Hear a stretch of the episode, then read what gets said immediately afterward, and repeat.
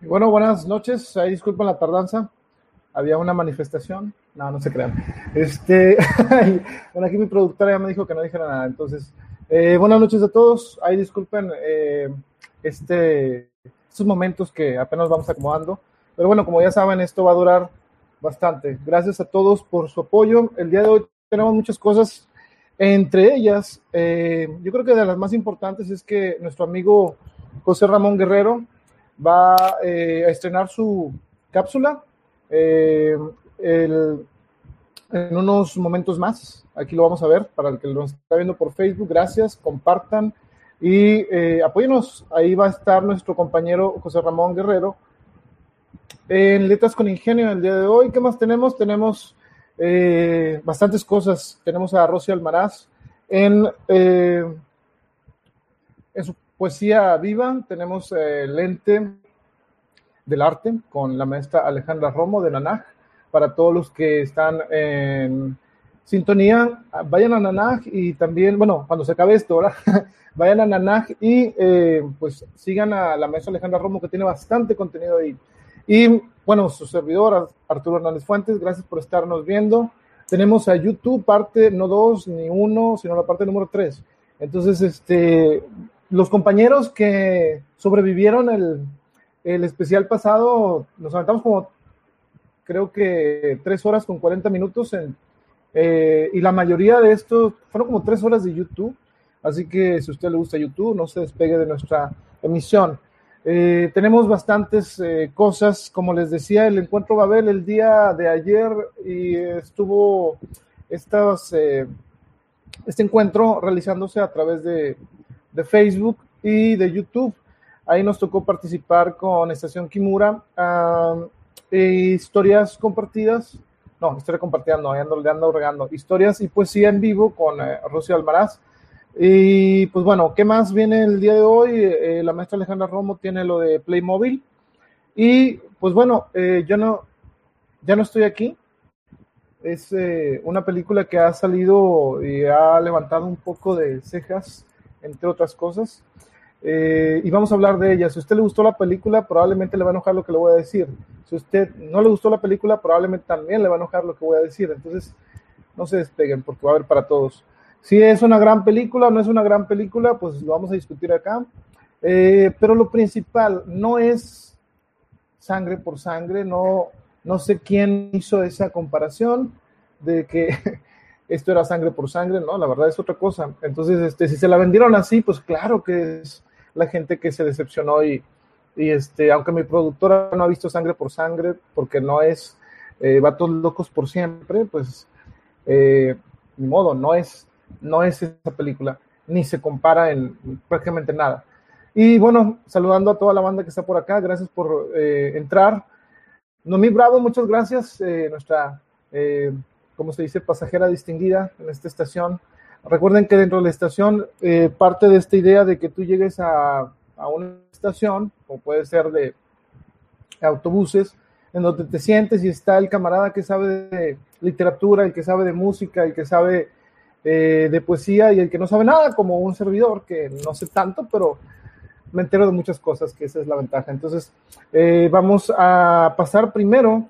Fíjense, les voy a contar aquí en lo que hacemos un poquito, no de tiempo, sino le damos un poco de continuidad de lo que hicimos la, semana pasada y sirve que si usted está aquí, comparte en su muro, no le dé vergüenza, esto es más que un meme, son varios memes en vivo, entonces este, pueden eh, compartir, pueden darle me gusta y pues este, vamos a empezar con esto, en lo que agarramos asiento y ustedes van por su agua o por lo que puedan tomar, si consiguieron cheve, para los que toman cheve, pues felicidades, eh, para los que no toman eh, cerveza ni nada de eso, pues bueno, váyanse por, un sándwich o algo, no sé, si tienen hambre ahorita son las 10, algunos ya hicieron lo que tenían que hacer, entonces no es necesario.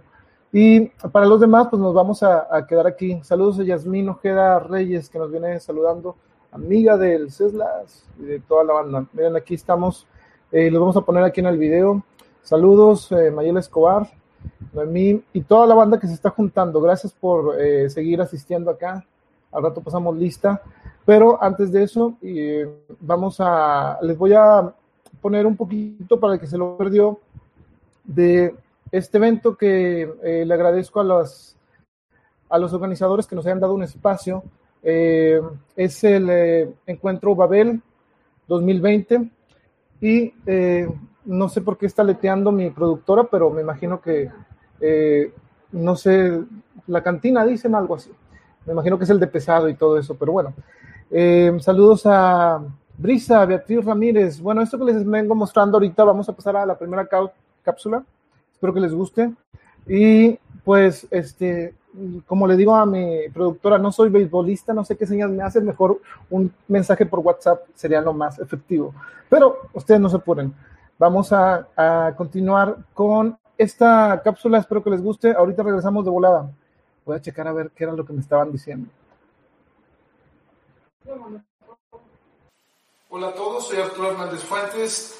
Soy un escritor de Monterrey, Nuevo León, y antes que nada les agradezco por estar acompañándonos en este encuentro Babel. La idea era de que fuera en Puerto Vallarta, pero por obvias razones que todos conocemos, pues no se realizó. Así que este espacio que nos brindan, pues hay que aprovecharlo llevándoles un poco de nuestro material hasta ustedes. esperando que se encuentren muy bien. Pues bueno, vamos a hablar un poco de lo que íbamos a llevar al encuentro y que Esperemos les guste. En mi caso iba a participar con mi amiga Rosy Almaraz presentando el libro Estación Kimura, que es de mi autoría y es el segundo que escribo. El primero fue 77, Los últimos recuerdos de una vida pasada.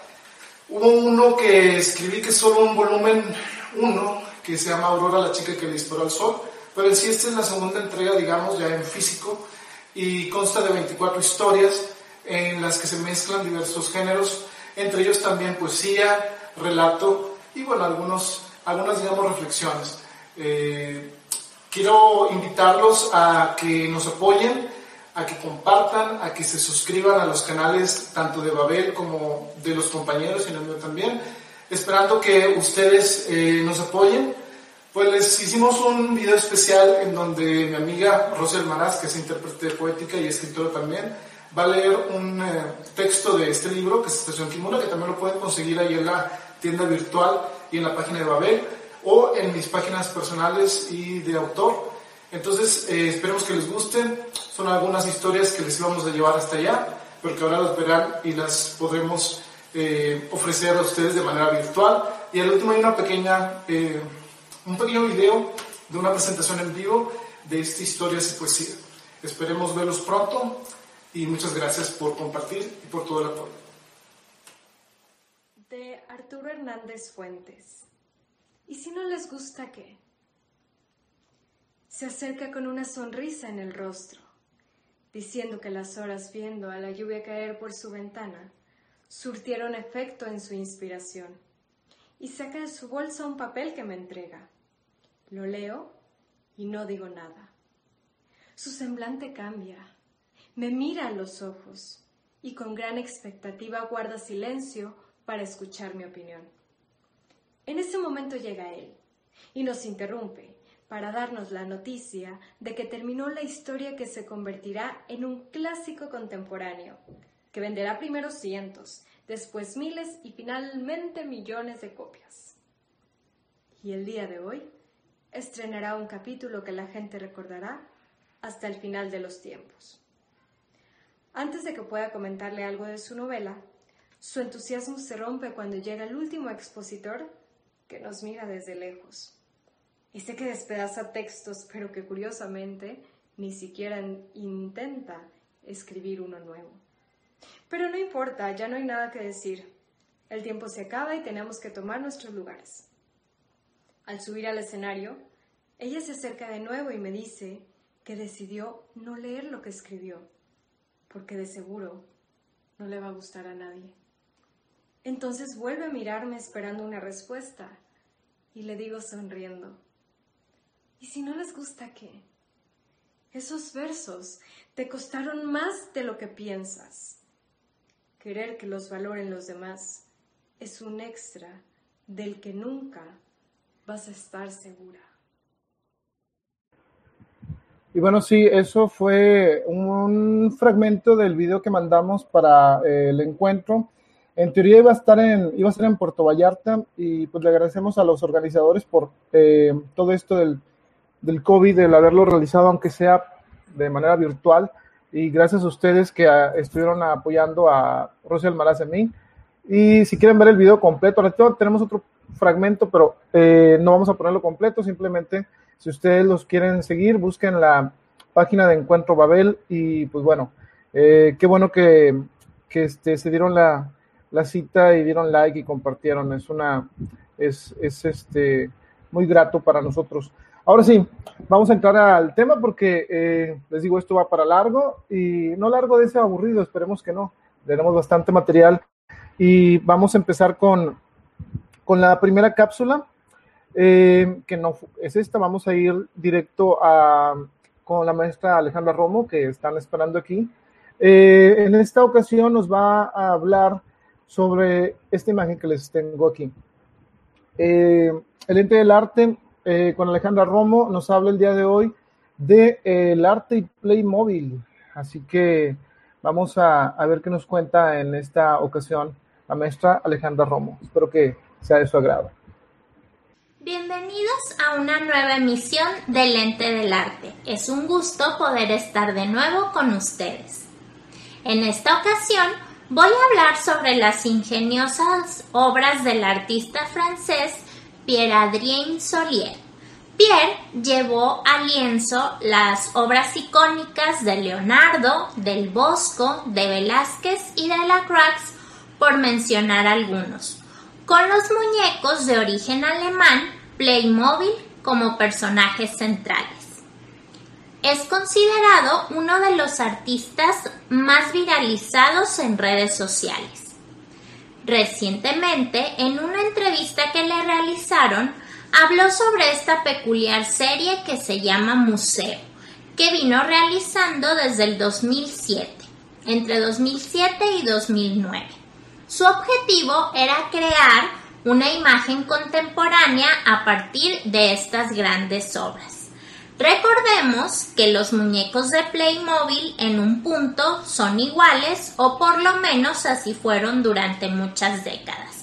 Hoy en día encontramos que pues el muñeco original se fue reinventando a partir de primero el cambio del color de pelo, pero después se fueron introduciendo los Playmobil de profesión y encontramos Playmobil de maestros, Playmobil de eh, dentistas, de corredores de autos, de eh, diferentes profesiones o especialidades, como le llaman. Entonces, de alguna manera, pues han eh, evolucionado a la par que pues van evolucionando pues las profesiones, la sociedad, cómo va cambiando la sociedad y fue por eso que Pierre tomó como eh, base este muñeco de Playmobil, aunado también a que durante su eh, estancia en la universidad, él comenzó a utilizar estos muñequitos que fueron creados en 1974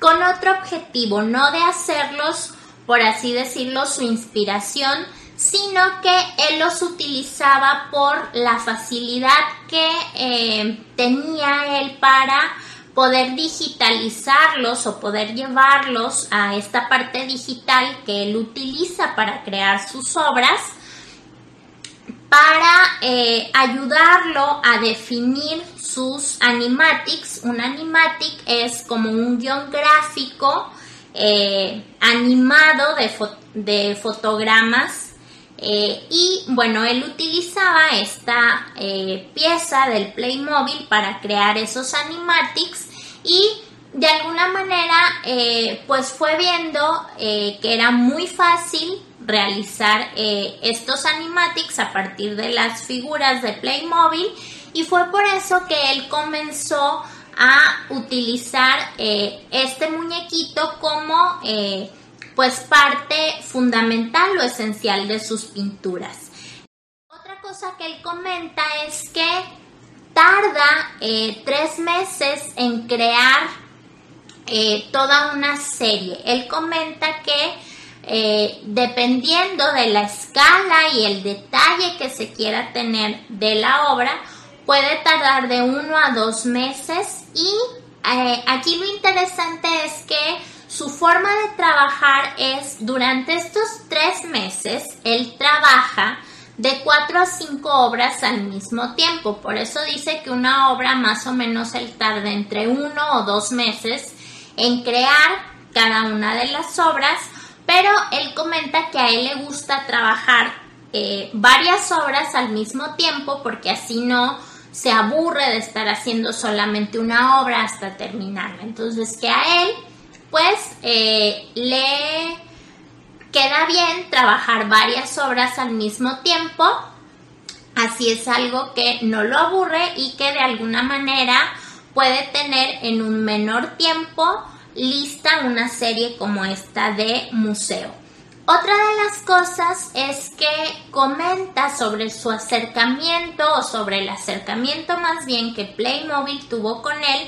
Por ahí del año 2014 tuvieron eh, un primer encuentro, tuvo un primer encuentro con la gente de la marca y pues la gente de la marca estaba muy contenta, estaba eh, pues feliz de que de alguna manera eh, Mm, Solier utilizara el, icónico muñeco de Playmobil para crear pues todas estas obras.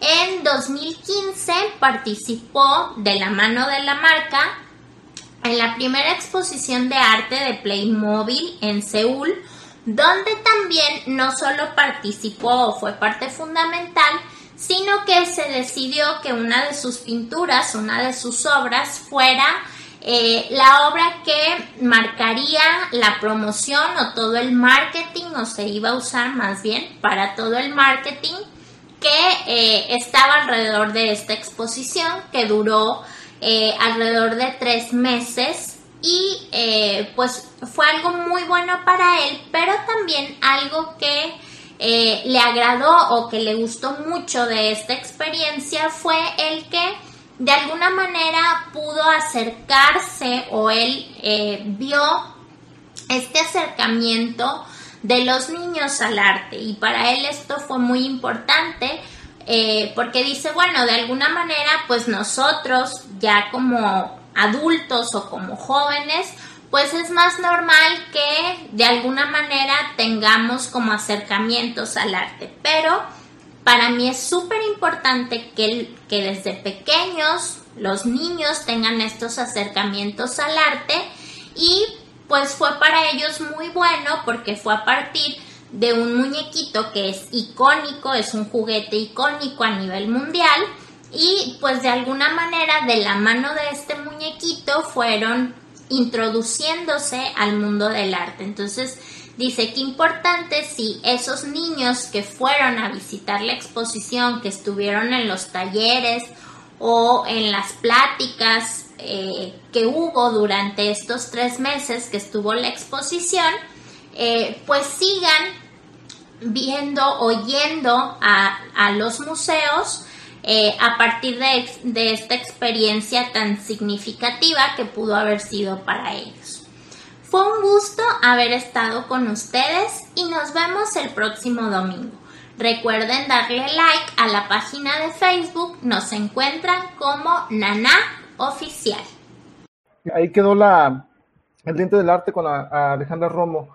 Recuerden que es muy importante eh, lo, que dijo, acercar a los, a los niños al arte y no nada más a los niños, porque a veces batallamos en eh, llevarles algún buen contenido, eh, digo, nos vamos a quedar al final los con ese intento quizá, pero bueno, hay que, hay que saber llevarlo y buscar un enlace hacia ellos.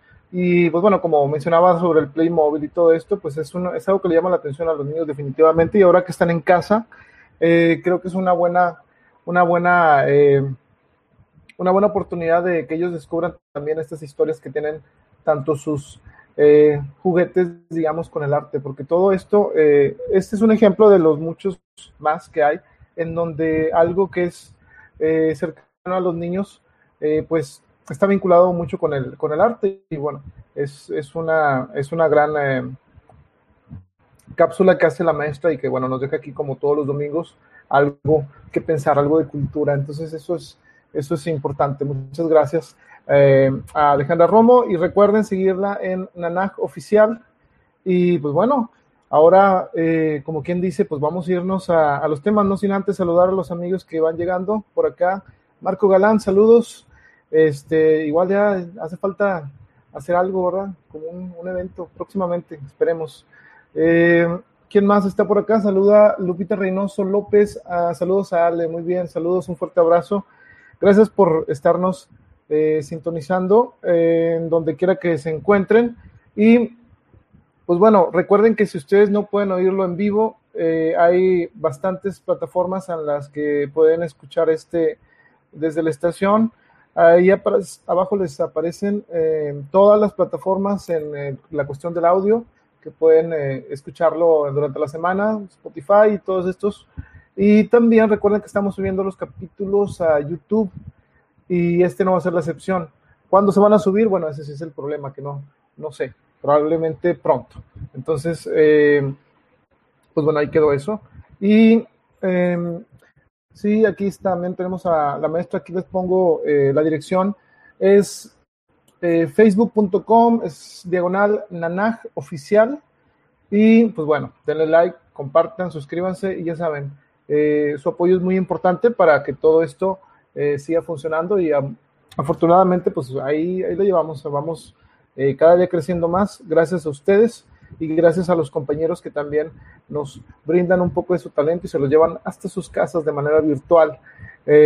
y pues bueno, un tema que escogí eh, para hablar el día de hoy, pues es uno muy importante. Si ustedes saben, esta película no es nueva, fue del año pasado. Yo quise irla a ver a la Cineteca, sin embargo, por el trabajo y por todo lo demás, eh, no pude. Así que aquí les voy a dejar una, una imagen. Eh, esta película se llama Ya no estoy aquí. ¿Por qué ha sido tan comentada y por qué ha sido tan, cómo les diré, no golpeada por muchos segmentos? Yo diría más que golpeada, ha sido incomprendida, digamos, por algunas, al, como siempre, el mexicano metiéndole el pie al mexicano, ¿no? Pero bueno, eso no es excepción, menos en el norte. Entonces, eh, esta película que se llama Ya no estoy aquí es... Eh, digamos, una, un pequeño, una pequeña fotografía eh, visual y sonora, ¿no? Si se quiere oír muy artístico, pues de lo que pasa en muchas partes de, de Nuevo León y no nada más de Nuevo León. Esto eh, he escuchado todo tipo de opiniones durante la semana que lo que quiero hacer el día de hoy con esto, pues es más que nada hablar sobre y escuchar si alguien tiene algún comentario, que eso es muy importante. Si usted tiene algún comentario, ya la vio. Eh, creo que uno de los principales problemas que hay con esta eh, película es que la comparan con otras.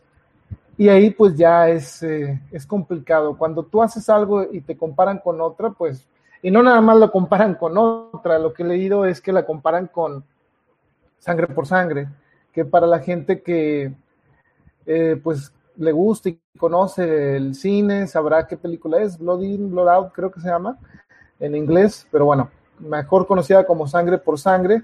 Digo, todos eh, en algún momento de nuestra vida nos tuvimos el acercamiento hacia, hacia esta película, aunque sea de manera no tan presente. Y pues ahorita vamos a hablar sobre ella. Pedro Antonio Escobar Ollervides, un saludo hasta Denver, Colorado. Ahí, este, qué bueno que nos sintonizan. Un saludo, un fuerte abrazo para toda la familia. Y pues bueno, miren, vamos a empezar sobre qué es eh, Ya no estoy aquí.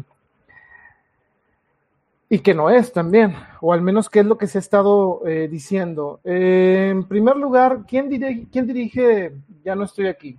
Porque es lo que primero que debemos de saber de esta, de esta película la dirige eh, Fernando Frías. Fernando Frías, esta no es su primera película. Eh, estuve investigando y tiene un documental que se llama Calentamiento Local del 2008 y tiene otro, otra que se llama Receta con Z del 2012. Y este, ambas tienen, sobre todo el documental tiene buenas, buenas críticas. Ahora, ya no estoy aquí, sale en el 2019, como dijimos. Quizás se les pasó de noche a muchos. Eh, y bueno, hablamos del poder de las redes sociales para todo tipo de cosas. Si ustedes nos están viendo aquí, pues yo estoy haciendo este, esta transmisión, este programa, eh, y usted me está viendo hasta su casa. Y, eso es lo que pasa ahora. Ahora, eh, afortunadamente para este director y la película, llegó en el momento en el que todos estaban en la casa. Si antes por, digo, cambiaba el tema de un día a otro, pero este ha durado y pues lo agarraron para hacer memes, lo agarraron para, para todas cosas, pero quizá menos para lo que era, ¿no? Para pensar en ese, en este sector de la población que a uno se les hace tan lejano y tan, eh, digamos, mm, inventado o exagerado, este, y tan vergonzoso para otros, ¿no? Como decir, no, eso no pasa en mi ciudad, ¿cómo es posible que nos manchen la imagen de Monterrey mágico? Que creo que, pues no, no es, no es la ciudad de un sector determinado, eso es lo que no es, no es ni representa todo Monterrey, no, no lo representa. Eh, estos memes, digo, algunos son graciosos, son chistosos, ¿no? Pero pero otros sí dices, este, realmente están pensando estas personas sobre lo que están diciendo, ¿no? Y pues y ahí es donde te empiezas a, preguntar qué tanto las personas eh, han aprovechado esta película para entrar a precisamente lo que, lo que el mensaje te pueda dar o lo que esto eh, quizá es una voz de la de la realidad que sí pasó, pero que muchos no quieren afrontar. O sea, muchos no les hables de hace, sobre todo ahorita, muchos no le puedes hablar de que, oye, ¿sabes qué? En el pasado pasó. No, no, es que vamos a concentrarnos ahora. Bueno, pues lamentablemente para todos, estos temas que pasan en la película, quizá en Monterrey se ha calmado algo, pero en otras partes están al rojo vivo. Y no nada más de México, estamos hablando de todo el mundo. Esta película, si bien no es la mejor ni la peor en su género, ni siquiera es una, una este, película que yo consideraría eh, muy mala ni muy buena, simplemente es una es lo que el director quiso mostrar y quiso dar y, los, y, lo, y la historia es eh, hay gente que dice que no tiene historia, que eh, le pareció sin chiste, y hay otros que dicen lo contrario, bueno, ¿qué, ¿qué le puedo decir yo? Pues mi punto de vista, que puede estar equivocado y lo puede compartir o no. Pero pues ahí, a eso vamos. Ahora, tanto mi crítica como la crítica de usted está bien porque son gustos eh, y estos gustos, como dicen, rompen géneros y rompen eh, otros estándares eh, conocidos. Pero hay unos, unas personas que se dedican y que hacen festivales de cine en las que esta película fue galardonada. Entonces, yo espero, ¿verdad? Supongo que las personas que analizaron esta película más, eh, ¿cómo le diré? Más eh, con la lupa que usted o que yo, o que tuvo que yo, pues me imagino que saben un poquito más de cine, ¿no? Porque pues a eso se dedican. Nosotros lo vemos como entretenimiento. Y ahí es como, es parecido a la literatura, ¿no? A veces hay libros que la crítica dice, oh, esto es, un, es una obra maestra y realmente a algunos lectores no les llegan. Y hay otros que dicen, no, la crítica dice, esto es una basura y no hay lectores. Entonces, este, y no quiero mencionar nombres ni nada porque, pues bueno, para qué evitar broncas, ¿no? Y este, bueno, ¿en dónde ha sido galardonada esta película? Bueno, en el Cairo International Film Festival ganó la Golden Pyramid o la Pirámide de Oro como mejor película en el 2019. No estaba de moda en los memes, no estaba eh, siendo el foco de atención, pero en el Cairo ganó esa eh, como mejor película. En el 2019 también recibió un premio de la audiencia eh, como mejor película en el en Morelia en su Festival Internacional de Cine, Así que ese es otro, otro de sus galardones, digamos. Y bueno, también otro festival que se llama Feature Film eh, Competition Award en el 2019 también como mejor película. Y bueno, pues esos eh, premios ganó esta, eh, ya no estoy aquí. Y bueno, digamos que es su carta de presentación. El, esta película cuenta con esos premios.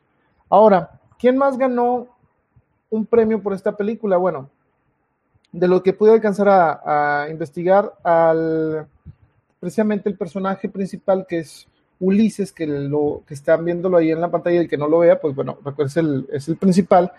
Es el actor que se llama Juan Daniel García Treviño y él en el, en el Cairo International Film Festival ganó como mejor actor. Entonces, este, pues bueno, nos damos cuenta que, que bueno, la película trae algo, ¿sí? O sea, no es nada más que se puso de, moda y que esto y lo otro. Entonces, sin spoilers y sin nada de esto, nos damos cuenta que eh, lo preocupante es el negarle quizá ese sentido de,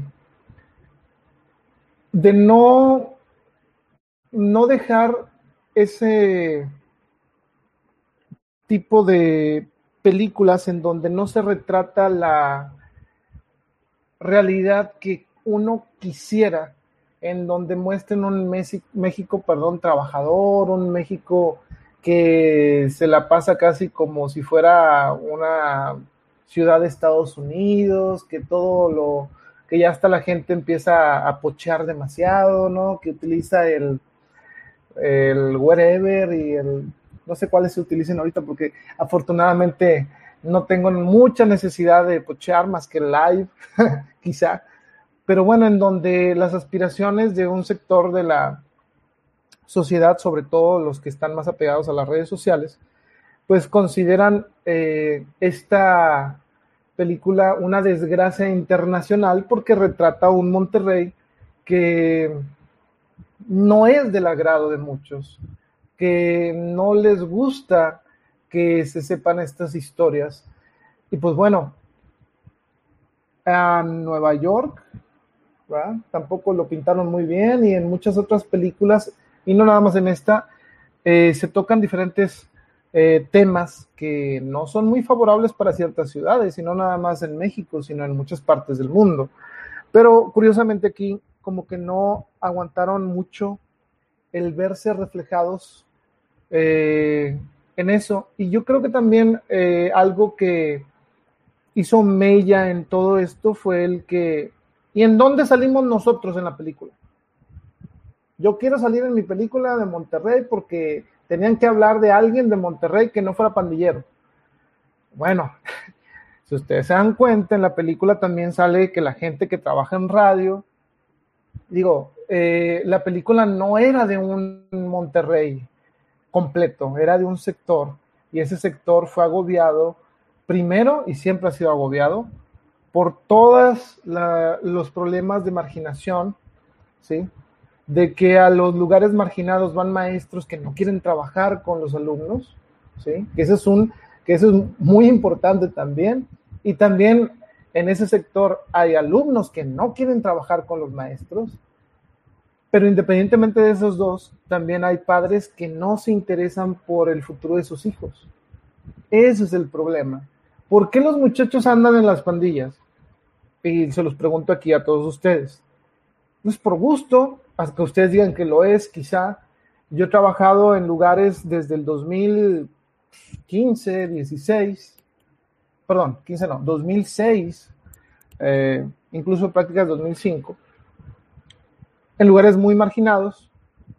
Y el problema, al menos que yo he visto durante ya más de 10 años, no es que los muchachos eh, quieran estar en una pandilla, sino que ellos encuentran eso que no se les da en la casa con gente eh, que los termina usando, ¿no? Ese es uno de las, de las eh, cuestiones por las que ya no estoy aquí creo que debe ser de vital importancia, no nada más para nosotros como quizá sociedad que no vive en ese, en ese mundo de las pandillas, porque, y es lo que les decía anteriormente a algunos compañeros que no me lo entendían, les decía, ok, ¿quieres legalizar la marihuana? Ok, nada más acuérdate que hay gente en estos momentos que no puede salir a la calle sin toparse con cinco o seis marihuanos en la esquina. Y esa gente que se envicia, ¿no?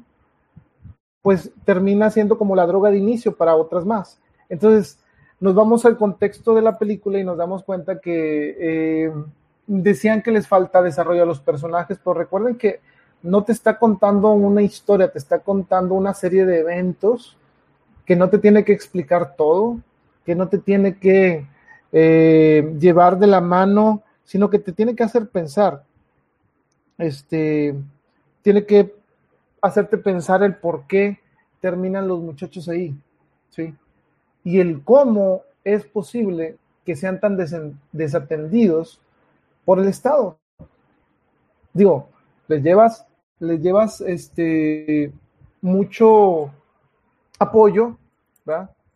pero realmente te importa lo que pasen con ellos, pues no es lo mismo decir, bueno, ten, aquí está tu programa social, a decir, bueno, vamos a trabajar juntos con ellos, a buscar ese sentido, como dice aquí Mayel Escobar, el sentido de pertenencia, que lo encuentren en, eh, en gente que ellos, ¿no?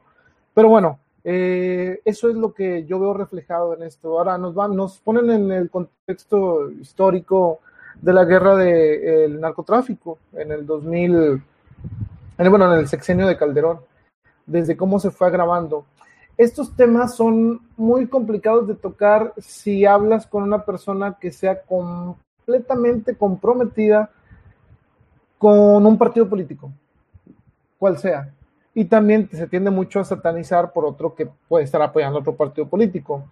Yo a veces, este, por mis opiniones políticas, eh, un día me atacan eh, los, los de cierto partido y para otros, ah, no, esto pues, la verdad, yo trato de no ser fanático, sino ver los puntos de, de, vista y lo que ha pasado. Y pues bueno, en ese entonces, como les decía, incluso puse un, un, este, un comentario en mi página personal porque trato de que en la página de escritor, pues no, no mencionar tanto la política, porque pues para qué, o sea, nosotros no, no estamos para eso, para eso hay otros foros. Entonces, este, en la película nos, nos eh, muestra cómo eh, avanzó este problema y cómo, eh, digo, no, no quiero contar tanta trama de la película, pero cómo a este muchacho se fue complicando, se fue complicando su vida pero también nos, eh, sin contarles tanto spoiler, nos muestra cómo su vida no había una gran motivación o un gran deseo de salir adelante, sino lo único que se visualizaba es como el jefe de la pandilla de ahí. Entonces, porque ya lo era, era de su mini pandilla cuando empieza la película y nos damos cuenta que eh, estaba protegido por una pandilla un poquito más arriba de ellos y pues bueno, nos damos cuenta que es una cadena interminable hasta que la violencia empieza a separarlos, ¿no?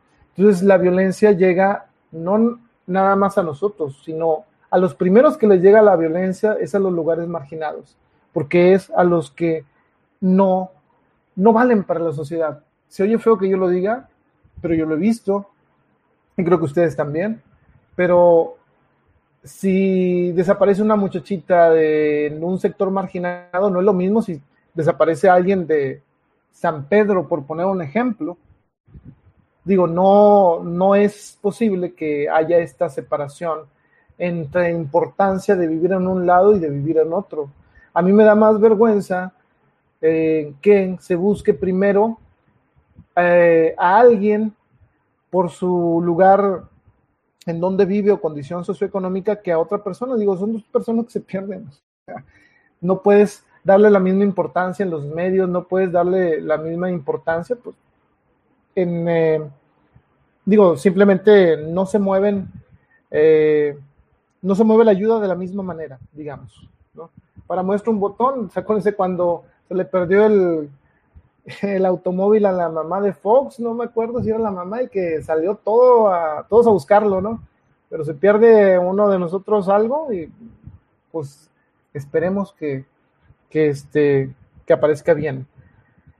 Y bueno, las redes sociales afortunadamente vienen a apoyar todo esto cuando se pierde a alguien, ya independientemente de si sea este, una persona importante para la sociedad, dividido por el sector donde vive, este, pues ya como quiera ahorita hacemos como quien dice mano cadena y podemos eh, apoyarla. Y bueno, ¿qué otros temas tocan acá la película? Ya no estoy aquí. Bueno, el em, personaje hace su, su viaje, ¿no? No lo voy a decir tantos puntos, pero uno de los más importantes creo que es donde hace una amistad. Y pienso que la amistad más la hizo la, este, Lynn, creo que se llamaba, pues si no estoy más, si no estoy mal, eh, con esta, con este Ulises. Entonces,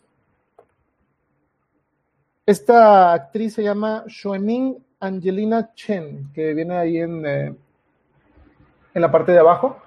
Y bueno, ella eh, lo recibe, digamos, escondidas de su abuelo y con ayuda de otro mexicano para que sirva ahí como traductor. Y pues les van contando qué es lo que ha, eh, por está ahí. Eh, el Ulises simplemente, digamos, se deja querer, ¿verdad? consentir un poco. Pero en realidad, pues nos damos cuenta que no le, no le interesa mucho la amistad, pero quizá eh, si él hubiera puesto algo más de su parte, eh, esto hubiera sido muy determinante para su vida y ahí nos damos cuenta el cómo esta película también nos manifiesta el que cuando le das a la persona una oportunidad están tan alienados, tan eh, a la defensiva, que pues simplemente no pueden creer que les vaya tan bien o quizá no aprovechan ese momento. una de las escenas que recuerdo es cuando le lleva un diccionario para hacer ese puente de comunicación, que eran los que los tenía más separados. Y pues con mucho desinterés Ulises así como que, bueno, le da una leída, mm, intenta comunicarse como se puede, pero bueno, sabemos que, que no, no tiene ni la preparación básica y quizá ni siquiera el ánimo como para poder establecer una, una amistad real o más allá de, lo que podía ofrecer en ese momento. El personaje simplemente extraña estar con su pandilla, pocas palabras. Por ese arraigo de estar en donde uno manda con su gente, con su música. Una de las eh, principales cosas que hay que notar de esta película es la música, la cultura o la contracultura, como le llaman algunos, de que viven estos muchachos a lo largo de su vida, el que estar siempre defendiendo sus gustos, eh, que no los quieran mirar feo, la gente, que diga, no, hay una... Bueno, hubo ahí en la red hay muchas opiniones en donde ustedes se darán cuenta que lo primero, el primer pero que le ponen a esta película es el no ser una, eh, una representación de la ciudad como ellos quieren. Y pues bueno, estas películas son así. Si les gusta a alguien la película, excelente. Si no les gusta, pues no hay problema, pero el punto es válido y se tiene que oír esa voz del sector que ha sido marginado y que pues ha sido con mucho trabajo una de las pocas eh, películas, y si hay más, eh, ahí comentaron algunas eh, películas que tocan el tema de pandillerismo, no nada más eh, ha sido esta, pero es la que ahorita creo que la banda anda eh, diciendo que no le gustó, que no le, no le pareció buena, y otros que sí les pareció buena. Digo, el que le entendió, la entendió, y nada más nos está retratando una, una realidad que vivimos, que algunos la sufrieron más que otros, y que bueno, eso fue en ese sexenio y continúa en este también. Que no lo queramos ver, quizá ese es el problema. Y pues bueno, yo se la recomiendo que la vean. Si ustedes me preguntan, sí, únicamente si no vas, si no te hagas expectativas de que sea una sangre por sangre, ni tampoco que represente todo Monterrey, porque no lo hace, ni lo va a hacer. Simplemente se está reflejando un sector de la sociedad eh, que puede ser olvidado por muchos. Entonces, vamos a, darle una oportunidad si ustedes quieren. Véanla con una mente abierta y eh, dejen de compararla con otras porque no lo es. Y pues bueno, espero que les haya servido un poco este comentario y no quiero alargar más este punto, simplemente eh, si ustedes alguna vez eh, le dice a alguien, es que qué vergüenza que nos conozcan por, eh, por esta película, yo diría, pues qué vergüenza que no lo entiendas como es. Díganle, es un sector de la sociedad. Y ese sector, en vez de que nos dé vergüenza, tenemos que buscar nosotros, en el caso de los maestros, una, el poder ayudarlos, no a que no sean así, sino que no se encuentren eh, como el personaje al final, que sus aspiraciones pudieron haber sido muy grandes y pues resultaron siendo de otra manera. ¿Por qué? Por eh, todo el contexto en el que se vive y se respira sobre todo en esta película, porque nos vamos viendo de cómo una vida con opciones y las tienen a la mano, se puede cerrar y elegir una, precisamente por la falta de, eh, preparación, de amor familiar y sobre todo de aspiraciones. Entonces, si nosotros estamos en, el, en la situación de trabajar con muchachos jóvenes, eh, pues vamos a inculcarles que está bien, o sea, tú puedes vestirte como se te dé tu gana, puedes bailar Colombia, eso no tiene nada de malo, al contrario, o sea, eso que les da tanta risa o vergüenza a otros, pues no, no, es cuestión de, de, que sea algo malo. Simplemente creo que lo malo es que eh, los jóvenes no puedan ver más allá de eso. Y entonces hay que ayudarlos. Eh, no, nos, no nos están pidiendo la ayuda realmente, pero digo, si uno es maestro, pues tiene que, que mostrarles un poco que hay opciones. Entonces, bueno, espero que les haya gustado esta, eh, este comentario de ya no estoy aquí, y como les comento, no es para todos la película, y mucho menos si se van haciendo expectativas que no son. Entonces, si quieren ver esta, eh, este, esta película, pues adelante. Pero como les digo, si no les gusta, no pasa nada. Es simplemente un retrato de la realidad y espero que lo entiendan como es.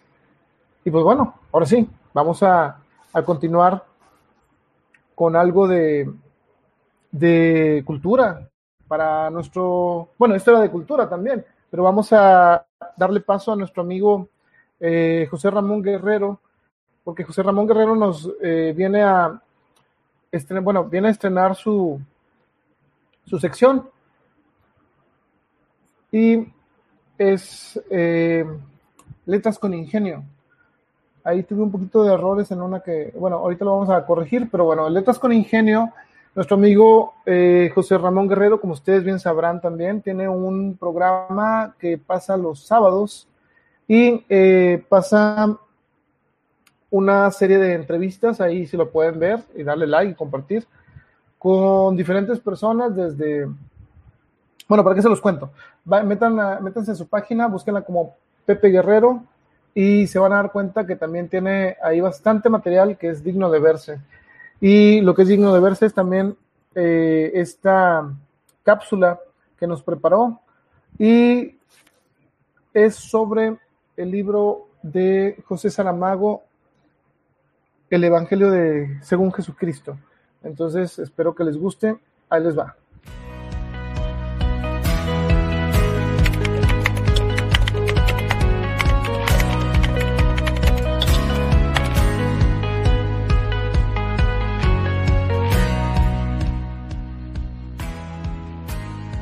Un abrazo sincero a todos los que nos están escuchando. Antes que nada quiero agradecer de manera especial a nuestro amigo Arturo Hernández Fuentes, escritor, quien nos da la oportunidad el día de hoy de presentar con ustedes una reseña en un espacio que se llama Letras con Ingenio.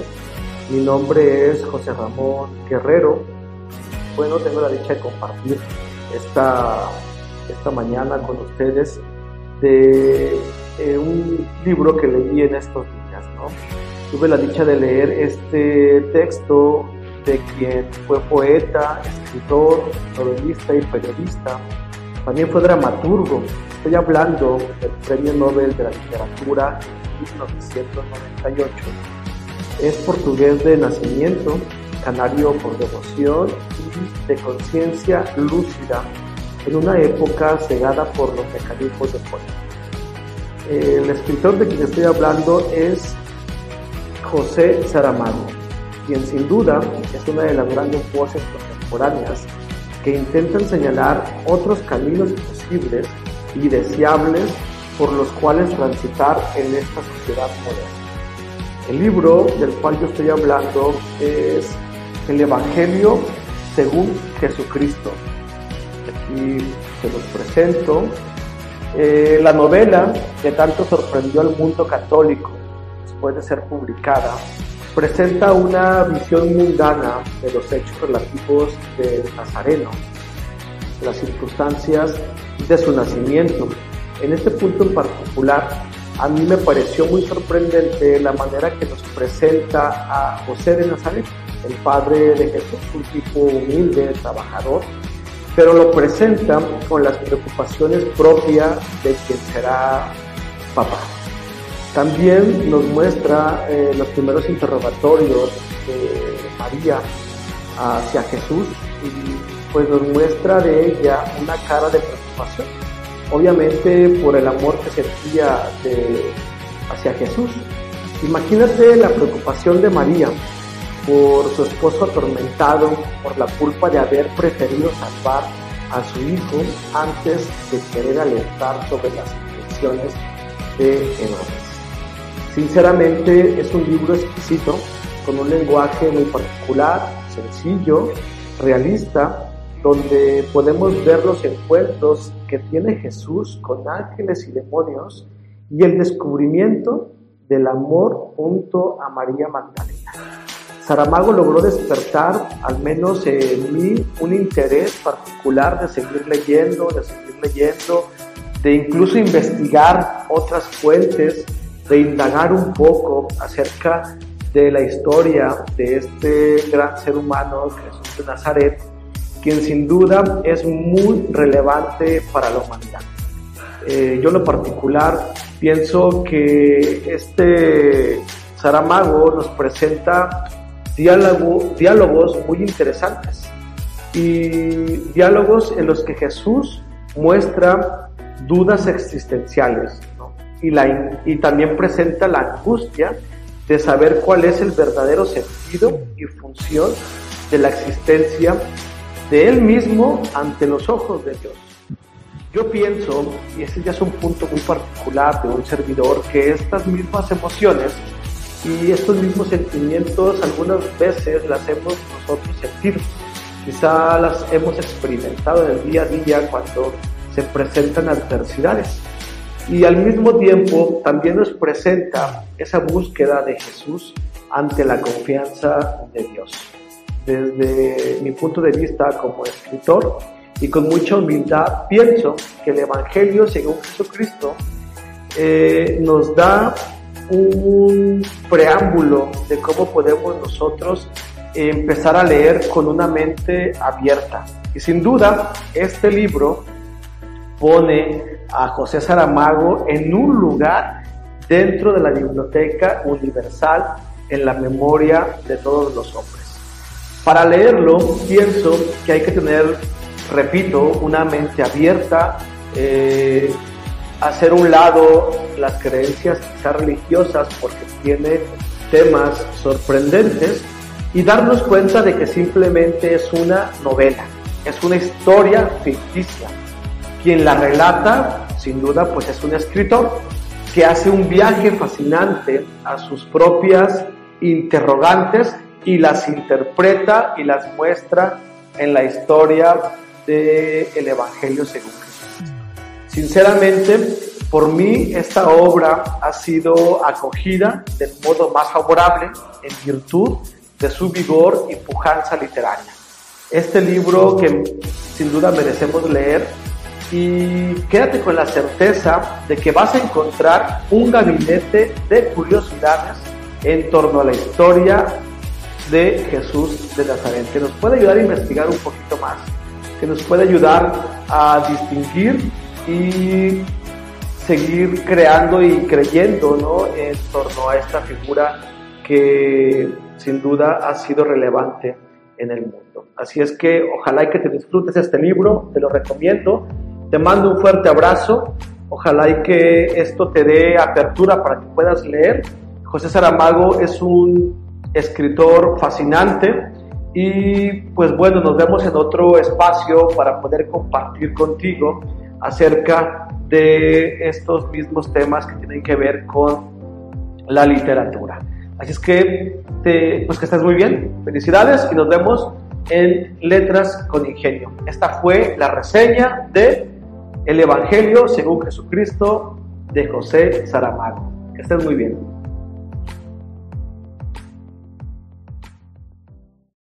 Y bueno, esa es la primera eh, cápsula de, que comparte nuestro amigo José Ramón Guerrero. Gracias. Eh, les recuerdo a todos que la próxima semana vamos a estar eh, transmitiendo igual a las 10 más o menos. Y para los amigos que vienen a ver lo de esta banda, a ver si la conoce alguien, esta banda de YouTube, pues bueno, ahora sí como quien dice, ya va a empezar el, show de este especial. Y recuerden seguir a mi amigo José Ramón Guerrero en su eh, página, Pepe Guerrero, y también al Parlamento de las Aves. Y pues bueno, ahorita, eh, como ven, para los que estuvieron en eh, YouTube, la última vez que vino con el Joshua Tree, pues se deben de acordar de estas imágenes. ¿Y por qué puse esta? Bueno, porque aparecen varias, varias eh, personalidades, ahora sí digamos, si les alcanzan a ver ahí. Y hace que fue tres años de esto. Entonces vamos a, ahora sí que empezar con la tercera y muy probablemente última parte de este especial de una de las bandas que ha aportado eh, mucho a la música. No sé ustedes eh, si tienen algún alguna aprecio por esta banda, los que no son eh, fans de YouTube, si alguna, si la conocen, si han visto que algo de, su carrera. Yo me imagino que, que tuvo su punto comercial en el cuando sacó Vértigo, al menos aquí en Monterrey. Yo recuerdo mucho que, que todos hablaban de esta banda y, decían, eh, no, pues Vértigo, ¿no? Vértigo es lo mejor. Eh, si me preguntan a mí, yo recuerdo mucho que... Miren, aquí me oigo dos veces. si me preguntan a mí, si Vértigo es lo mejor de YouTube, pues yo les podría decir que no. Pero como les decía ahorita con la película, pues una cosa es lo que uno dice y otra lo que los demás creen. Entonces, vamos a, empezar desde donde nos quedamos la semana pasada.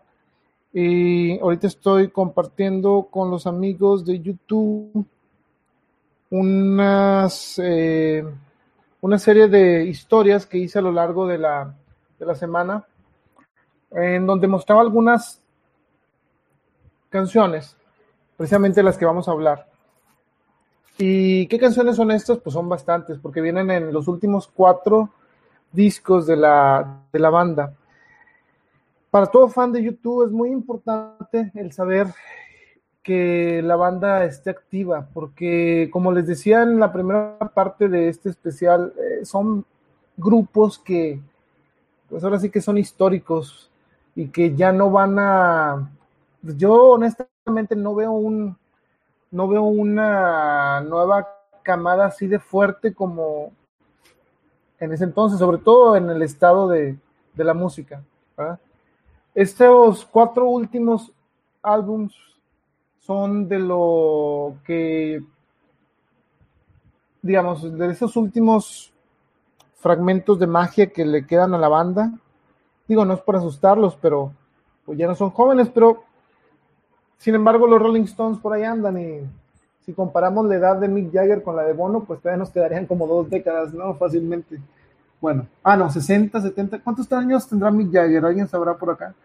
Bueno, eh, nos, fíjense desde, desde qué año vamos a arrancar y hasta cuál vamos a terminar. El último álbum salió en el 2017, que es el que ven abajo. El primerito del que vamos a hablar, no recuerdo qué año salió, pero ahorita les voy a comentar. Es el How to Dismantle Anatomic Bomb. Vamos a ver. Y tengo muchas cosas que comentar de esto, así que eh, vayan, como les digo ahorita, preparándose. Vamos a hacer unos... Eh, aquí está. Este disco. Para muchos quizá va a ser el más conocido de todos, porque fue cuando lo traían de moda con los iPhone y todo esto. Pero bueno, este libro tiene, bueno, este libro no, este disco tiene una gran historia. Eh, salió el 22 de noviembre del 2004 y estamos hablando prácticamente de 16, bueno, 13 años y algo. No, 16 años, perdón. Casi 16 años se cumplirían este año. Y eh, salió el 22 de noviembre en Reino Unido y el 23 en todo América, como quien dice, el continente americano. ¿Cuánto duró? Duró 49 minutos con 3 segundos. Se grabó en Dublín y en Francia. Y tuvo como sencillos Vértigo, Sometimes You Can Make It On Your Own, All Because of You y City of Blinding Lights. Entonces, eh, hubo un, sencillo que nada más vimos nosotros. Ese no se sacó a nivel internacional. Fue el de Original of the Species. Y eh, lo grabaron con Chris Thomas, que fue un productor con el cual hicieron sesiones durante nueve meses, pero al final de esos nueve meses salió la banda con que eh, no le gustó. O sea, no la banda nosotros, sino la banda del grupo. Y pues sí, no les gustaron y tuvieron que pues utilizar lo que, lo que les funcionó a ellos, pero eh, de otra manera. Saludos a nuestro amigo Memo Resmen, dice, Auto Dismantle and Atomic Bomb ha sido la última obra maestra de YouTube. Los otros tres álbumes fueron buenos, pero no del mismo nivel. Fíjate que hice una, una encuesta ahí en varios grupos de YouTube, con los cuales ofrecieron su espacio. Eh, y ganó el How to Dismantle Atomic Bomb como mejor álbum o el que la gente tenía más en, eh, digamos, aprecio en cuanto a la calidad. ¿verdad? Y ahorita vamos a ver por qué, porque es muy interesante lo que nos dice nuestro amigo Memo, que él también este, sigue bastante a la banda. Ahora, se cambiaron eh, de Chris Thomas. ¿Por qué? Principalmente Larry Mullen dijo eh, en una declaración que sentía que las canciones no tenían esa magia. ¿sí? Estamos hablando que eh, les faltaba ese tipo de, que habían, eh, ese nivel que habían eh, conservado durante, hay que recordar que venían del All That You Can Leave Behind, es un gran disco, entonces habían ganado todo con ese y hacerle, como quien dice, hacerla, hay que siguiera, pues ibas a tener que ser muy bueno. Bono, bueno, se cambiaron con Steven Lillywhite durante otros seis meses y Bono describiría que este álbum que ustedes ven en pantalla iba a ser su primer álbum de rock que les había tomado 20 años, más o menos, grabar su primer disco de rock. ¿Y por qué diría esto? Pues porque si pensamos en canciones como Vértigo, Peace of incluso City of Blinding Lights y All Because of You, eh, pues sí son, eh, digamos que rockeronas, ¿no? Una eh, un demo de este, como es tradición en YouTube y para los fans que conocen esto, una tradición es que siempre les roban el material y este no fue la, no fue la excepción, ¿sí? Se lo robaron, dice que eh, mientras estaban haciendo una sesión de fotos, le robaron en julio del 2004 en Francia eh, bastante material. entre ellos eh, venían, eh, perdón, venían unas canciones que saldrían a la luz como, y sobre todo en el apogeo de las plataformas en donde te buscabas y te aparecía el catálogo de todos los grupos. No voy a darles este, publicidad a ciertos eh, programas, pero bueno, se, se, vieron afectados por todo esto y aparte por los fans que no de mala manera, sino que comparten material de la banda, pues saben a qué demos me refiero. Y pues bueno, se filtraron online y ¿qué es lo que tuvo que hacer la banda? Pues adelantar un poquito el, eh, algunas canciones, ¿no? Ya cuando el álbum se filtró, pues aguantaron, como que no, no, no les causó tanta mella y pues dijeron, bueno, pues prácticamente ya estamos acostumbrados a que nos pase esto a cada rato y pues se siguieron eh, adelante, se cuenta que como que se les los tumbaron del caballo y dijeron, no, no, no pasa nada, vamos a seguir grabando, esto no nos va a afectar. Y bueno, esos eh, demos eh, fueron muy interesantes, sobre todo si tú eres fan de la banda, ahorita vamos a mencionar algunos de ellos. En ese entonces, Vértigo, que fue un sencillo que hizo aún más famoso a YouTube, eh, para, la, para los radioescuchas casuales, ¿sí? se llamaba Metal Jacket en su primera encarnación, digamos. Eh, y Bono la describía como que era la mamá de todas las canciones de rock. Bueno, ya saben cómo es Bono, ¿eh? pero probablemente tendría razón. Digo, es buen, es buen sencillo y es un gran éxito de la banda. El demo que yo sí escuché, no sé si ustedes lo habrán escuchado, hubo un demo que se llamaba Native Son, ¿sí? Y estos dos demos eh, se convertirían a la postre en el eh, en Vértigo, ¿sí? Este disco ganó nueve Grammys y pues fue un un buen sucesor del All That You Can Leave Behind en cuanto a muchos aspectos. Y como bien nos decía nuestro amigo Memo, pues sí, podría clasificarse como una obra eh, maestra, quizá la última. Eh, esperemos que no, ¿verdad? Pero bueno, ¿qué venía en el, How to Dismantle an Atomic Bomb? Vendría Vertigo, Miracle Drug, Sometimes You Can Make It on Your Own, eh, Love and Peace or Else, City of Blinding Lights, All Because of You, A Man and a Woman, Crumbs from Your Table, One Step Closer, Original of the Species y Yahweh. Ahora, aquí hay una, vamos a empezar a hablar sobre esta canción de Vértigo. Como habíamos dicho, eh, en una primera encarnación se llamó Full Metal Jacket, estaba muy entusiasmado Bono al escuchar eh, la guitarra de Diez y dice que realmente fue una de las razones principales para querer hacer este tipo de disco, porque sonaba demasiado bien. Y estaba muy entusiasmado, como, como había comentado ahorita. Pero la letra era lo que todavía no estaba por, por, digamos, por hacer ese combo, ¿no? Eh, puedes tener una gran música, pero si no tienes una buena letra, la verdad, es una, quedaría como una canción no tan completa. Pero en este caso, eh, la primera encarnación se, se, estaba inspirada por Leonard Peltier, que es uno, un eh, nativo americano que luchaba por, bueno, por los derechos de los nativos americanos en Estados Unidos y que fue eh, acusado de matar a dos eh, eh, policías del FBI o dos agentes del FBI, ¿sí? Bono no creyó esa versión, ¿va? Y se acercó a esa primera encarnación de Vértigo, trataba sobre ese, sobre ese tema, ¿no? Después le cambió el nombre a Native Son, y bueno, siguieron trabajando.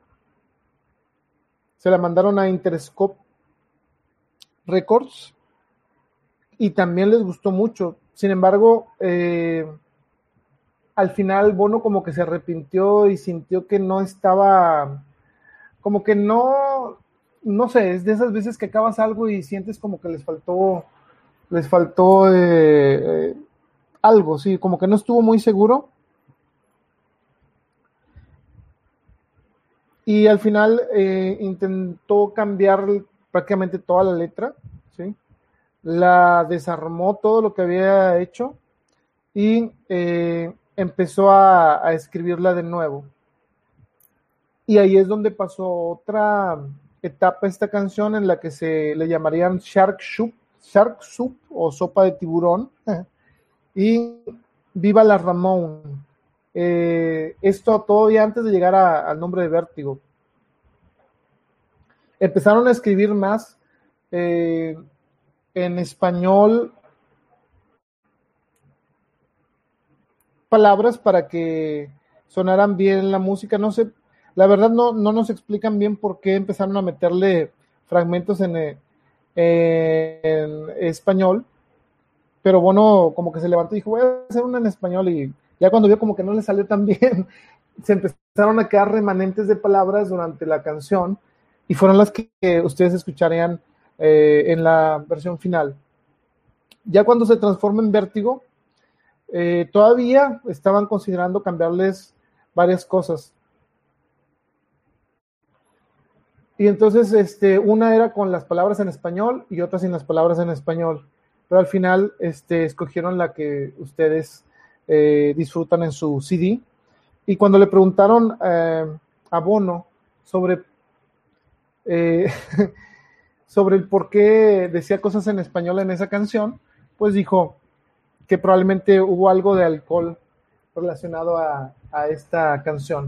O sea, dándote a entender que, pues, no te voy a decir por qué le escribí, por qué dice en español, pero no es por lo que ustedes piensan. Digo, así como que conservando el misterio, pero sin embargo, o perdón, sin embargo, eh, me di la tarea de buscar por todas partes. Les iba, les iba a preguntar a ustedes en los grupos de YouTube, pero dije, no, eso sería muy fácil porque seguro un fan bien enterado sabe por qué. El por qué cuenta 1, 2, 3, 14. Entonces, eso es lo que siempre me intrigaba me intrigaba de esta canción pero vamos a hacer un poquito de espacio para contestar aquí algunos comentarios que nos llegan.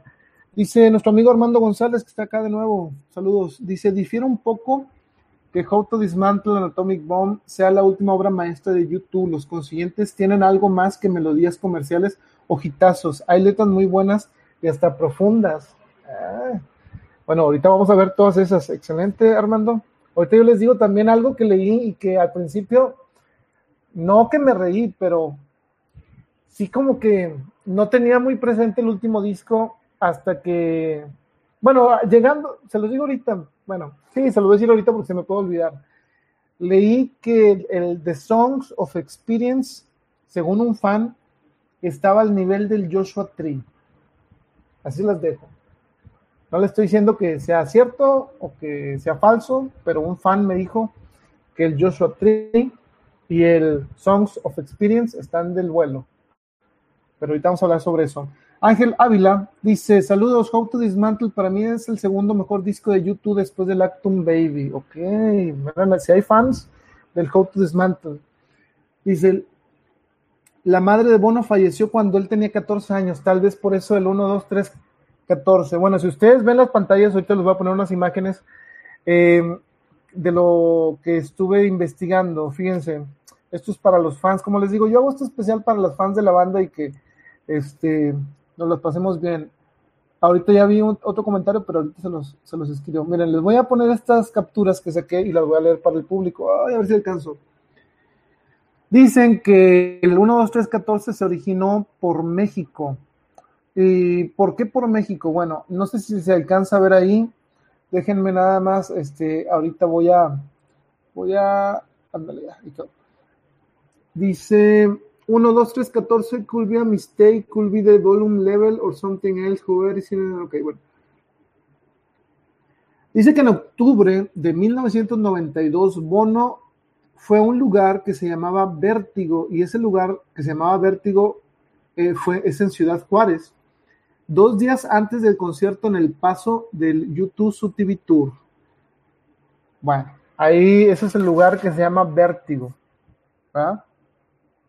Ahora, ¿qué más investigué? Bueno, eso es una parte de lo, de lo que eh, encontré. Ahí les va otra. Esto dice que ahí, esa fue la primera vez en México de Bono, creo, y visitó un lugar que se llamó en Chihuahua, se llama Chihuahua, perdón, Charlie's, y después de ahí se fueron al Vértigo, que quedaba a dos cuadras prácticamente. Entonces ahí nos damos cuenta de que Bono, como ven, ahí anda, seguro que no había tomado nada, ¿verdad? Ahí vemos una imagen. Y por último, ven esto. La presencia de Bono y de los miembros del staff en Juárez está documentada en el libro YouTube Far Away So Close de B.P. Fallon.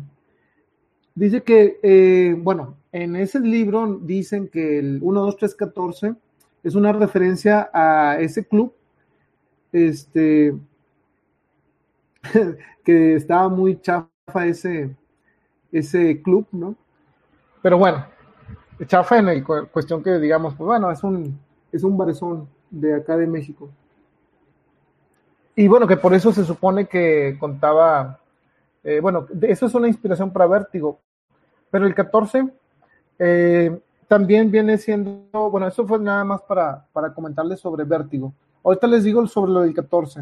Ah, déjenme, regreso a la portada del disco. Y sobre el 14, ¿qué es lo que encontré? Bueno, hay otras teorías, como bien dicen nuestros amigos, que era por lo de la mamá de Bono, ahorita lo, lo leo, aquí nos llegó, fíjense, nos dice Ángel Ávila, nos dice que el 14 son los discos que produjo Steve Lillywhite. Ok, pudiera ser, vamos a ver. Armando González, ah, es que aquí no me aparecen los, me aparece como que el simbolito, pero miren, encontré otra, eh, digamos, teoría. Supuestamente es el Éxodo 3.14. El Éxodo, pues ya, el Éxodo 3.14 dice de el Viejo Testamento, que por eso lo puso, en donde, uh, fíjense, se lo voy a leer como tal y como lo encontré. Según esto, dice que Moisés le pregunta a Dios cuál es su nombre y él responde, yo soy quien soy. Y se supone que esto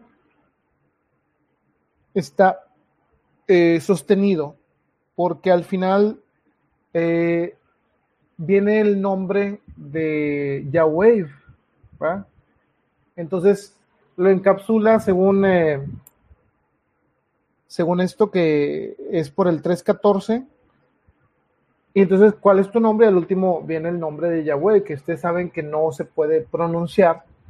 Entonces, esa es una, es una de las teorías. Pero bueno, vamos a pasar a otra canción porque ya llevamos una hora veinte y, no quiero desvelarlos tantos. Eh, la siguiente canción que quiero hablar y que espero que ustedes hayan escuchado es una de las que a mí en lo personal me parecen mejores de YouTube, que se llama Miracle Drug. Eh, Miracle Drug fue escrita sobre un escritor irlandés que se llama Christopher Nolan y eh, es, la banda fue con, bueno, estuvo con él en la misma institución que se llama Mount Temple Comprehensive School. ¿Y quién es Christopher Nolan? Y no hay que confundirlo con el Christopher Nolan, que es el director de cine, sino con un, eh, como le habíamos dicho, es un poeta irlandés. él nació en el 6 de septiembre del 65. Este poeta nació en Mullingar, Irlanda, pero después se mudó al Dublín y eh, fue educado en el Central Remedial Clinic School en Mount Temple Comprehensive School y también en el Trinity College de Dublín. Su primer libro fue publicado cuando él tenía 15 eh, años y ganó un, eh, un premio que se llama Whitbread Book Award por su autobiografía en el 87. También le dieron el, eh, el- es un eh, Honorary Doctorate of Letters in the UK. También la medalla de la excelencia de la United Nations Society of Writers y ganó también uno que se llama Person Person of the Year Award en Irlanda. Eh, ¿Qué es lo característico de esta persona que eh, inspiró a Miracle Drug? Bueno, que él tenía un problema, que sufría cuadraplegia, que era cuadraplégico, perdón, desde nacimiento. Y lamentablemente él fallece en el 2009 eh, por problemas pues, derivados de sus, enfermedades. ¿Qué diría Bono sobre esto? Dice que eh, ellos iban a la misma escuela que este poeta, pero que cuando eh, ellos eh, estaban a punto de graduarse lo, lo conocieron, ¿sí? Y supieron su historia, ¿no? Bueno, en ese entonces. Este poeta, al momento de, nacer, no le llegó oxígeno ah, durante, dos, durante dos horas, pero sin embargo sobrevivió. Eso es lo que, lo que dice Bono, ¿verdad? Y que su mamá pensaba que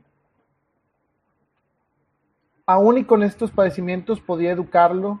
Y hay que recordar en qué, en qué este, año estábamos. O sea, no había avances tecnológicos tan buenos, ni siquiera, y tampoco pues, médicos, lógicamente. Apenas estaban en, en, en, eh, en ese tipo de, de cosas. Pero afortunadamente descubrieron una, un medicamento que le permitió mover un músculo de su cuello, ¿sí? Y ellos les hicieron como que un, un aparato, le, le adaptaron un, un aparato, bueno, lo escribe como una, un, un, este, unicornio, digamos, como, como si fuera un unicornio en su frente, y eh, le enseñaron a, a comunicarse mediante este aparato, ¿sí? Y bueno, de ahí salió eh, la colección de sus textos que se llamó Damn Burst of Dreams. Y precisamente por su historia y por su calidad, pues eh, fue acreedor a este tipo de, de premios que les comentaba. Entonces, Bono toma esta historia y gracias a, a todos estos avances médicos y la tenacidad, digamos, de, y el coraje de la mamá, pues se inspiró para hacer esta canción que incluyó en esta en este en este disco, ¿no? Ahora, ¿qué más eh, les puedo comentar de esto? Bueno, hay algo hasta este punto, Larry Miller Jr., eh, bueno, hasta el How to Dismantle an Atomic Bomb, Larry Miller Jr. grabaría, este, se grabaría cantando ahí en, la, en las, eh, en los coros, digamos, background vocals, y nada más ha aparecido en otra canción. A ver si son fan. ¿En qué otra canción canta Larry Mullen de ahí? Aparte de Miracle Drug. Eh, se las preguntaría, pero es muy noche. Yo sé que no se van a acordar, o a lo mejor se acuerdan, pero la otra canción en donde aparece eh, algo cantado de Larry Mullen Jr. es. Eh, bueno, que aparecen Larry Mullen Jr. y otros tres más son Bono 10 y Larry Mullen Jr. aparecen cantando en Nom. Y esta es la segunda vez que aparecen ellos mismos tres cantando una, una canción, aunque sea en los coros. ¿verdad? Ahora nos vamos a ir a otra, otra canción. Habíamos hablado la siguiente, bueno, la pasada semana, o la semana pasada, perdón, sobre el cómo le golpeó a, a Mick Jagger. Dice, hasta aquí me llegan unos mensajes. Mick Jagger tiene 76, Bono tiene 60. Entonces, a lo mejor nos quedan unos 10 años de, de buenas este, actuaciones de Bono. Pero bueno, digo, cada quien es diferente, esperemos que le queden muchos más. Bueno, vamos a irnos a, una, a un tema que se llama Sometimes You Can Make It on Your Own. Eh, ¿Qué hay que decir de esta canción? Porque bueno, después de todo lo que le pasó a Bono en el anterior disco, donde pierde a su papá, eh, casi, casi arrancando ahí, pues bueno, nos, nos regala esta canción. Primero se llamaba Tough, o como quien viene siendo duro, ¿no? O difícil, ¿no? Y pues bueno, así era como Bono diría que es su relación con, con su padre, ¿no? Que era una, una relación difícil eh, porque su papá moriría de cáncer en el 2001 y pues era, si ustedes eh, escuchan la letra, pues es más que nada el, el eh, la negación y el momento muy difícil que estaban pasando al saber que pues no hay cura, o sea, no hay, todo va a terminar en lo que ya sabemos, ¿no? Que es la muerte. Y pues bueno, por eso hace esta canción que le ganara, que bueno, que les hizo ganar dos premios Grammy, uno como mejor actuación de rock por un grupo o dúo y la canción del año en la entrega número 48 de los Grammys. Durante, habíamos dicho durante la grabación del All That You Can Leave Behind, eh, Bono se dio cuenta que, que, su papá iba a morir de cáncer, ¿sí? Y hablamos de Kite, que Diez diría, bueno, sí, él dice que es sobre sus hijas, pero hay fragmentos que claramente son eh, en la relación que llevaba con su papá, ¿no? Pero esta de Sometimes You Can Make It On Your Own sí fue la que, la que, este, la que fue especialmente para, para el papá. Dice Bono que le iba a poner que era, su papá era un, un como quien dice, un irlandés muy duro, ¿no? Eh, que era muy cínico eh, con las personas, y no cínico en el más sentido, sino así como que muy, digamos, muy frontal, ¿no? Muy de, eh, con la gente, pero que la gente lo quería mucho, ¿no? Porque dice que era muy encantador y pues él, eh, ese tipo de ver cómo su papá, a pesar de ser un, un tipo duro, ¿no? Eh, la gente lo quería mucho. Entonces, es, eh, fue muy difícil para él este golpe, ¿no? Esta canción precisamente, o una versión de esta canción sin tantos arreglos, la, Bono la cantó el día que, eh, en el funeral de su papá, ¿no? El día que, pues, pues es la despedida prácticamente, ¿no? Y pues bueno, cuando empiezan a grabar How to Dismantle an Atomic Bomb, ellos eh, deciden sacar esta canción y pues eh, hacerles unas, unos ajustes, ¿no? Eh, porque, bueno, Steven Lillywhite les dijo que estaba muy bien la canción y todo, pero pues como que no tenía coro, ¿no? Y bueno, al escuchar esto, porque sí les dijo, pues está muy bien la canción y todo, pero está incompleta. Eh, Bono agarró la guitarra ahí enfrente de The Edge, ¿no? Y dijo, bueno, vamos a, a tocar y acabarla, ¿no? Y de ahí salió el Sometimes You Can Make It On Your Own, que era precisamente el coro, el coro que precisamente la, la, parte principal de la canción era lo que no habían hecho, habían hecho todo lo demás. Y bueno, eh, Lily White dijo que la, la canción pasó de eh, a, a, ser terminada. Digo, se tardaron siete años en terminarla, pero que había quedado muy bien y que la única falla era esa, ese fragmento de coro que enlazaba con toda la melodía y con todo el sentimiento que, que Bono le puso a la canción y pues afortunadamente la pudieron eh, terminar, incluyéndole nada más ese pequeño fragmento del coro para que estuviera completa. Armando González nos dice esa canción siempre la canta en vivo con iluminación únicamente hacia Bono. Así es, sometimes you can make it on your own. City of Blinding Lights. Eh, City of Blinding Lights, allá por el eh, por estos años, iba a ser no parte de How to Dismantle an Atomic Bomb, sino que la iban a incluir en el pop.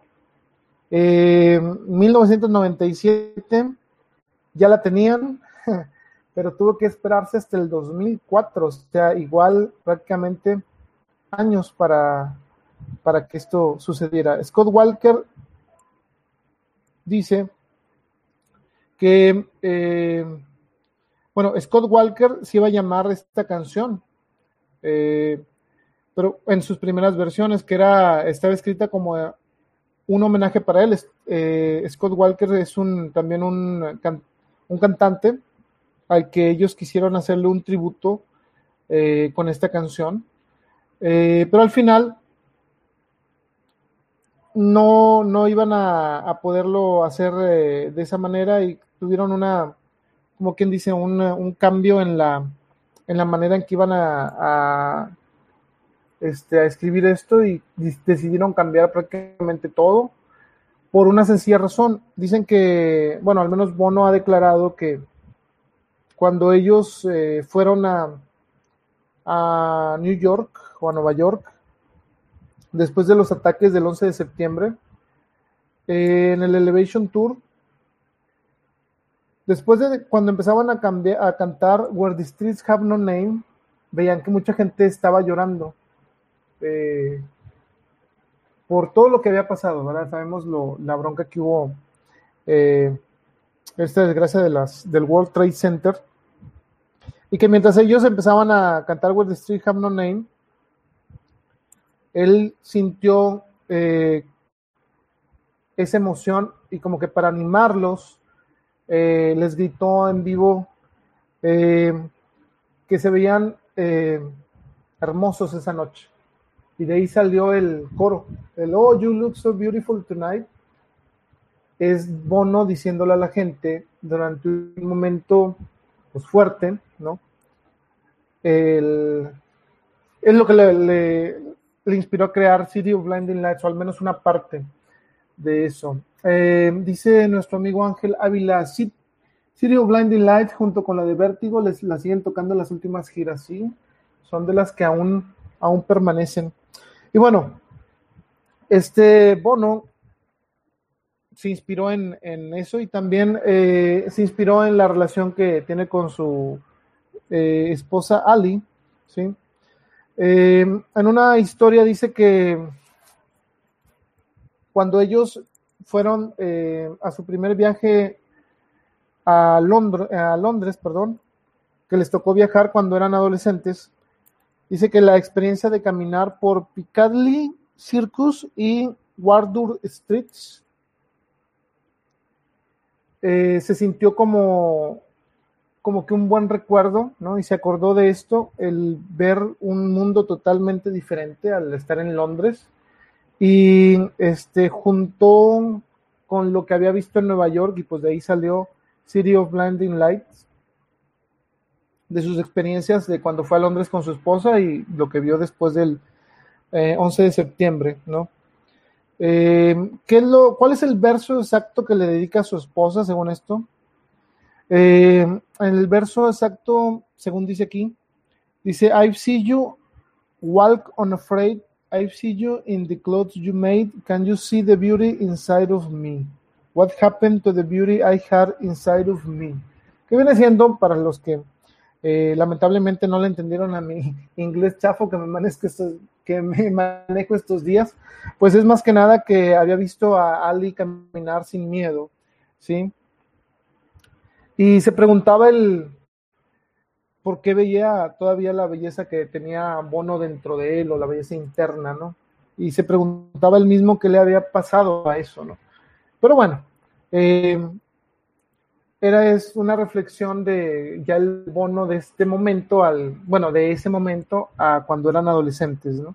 También habla sobre, sobre esas, eh, esa inocencia hay una frase también donde Bono eh, menciona que cuando se bajan de, eh, bueno, perdón, cuando van a un viaje y se encuentra una foto de que le habían tomado a él en un helicóptero en 1982 durante la filmación de New Year's Day. Eh,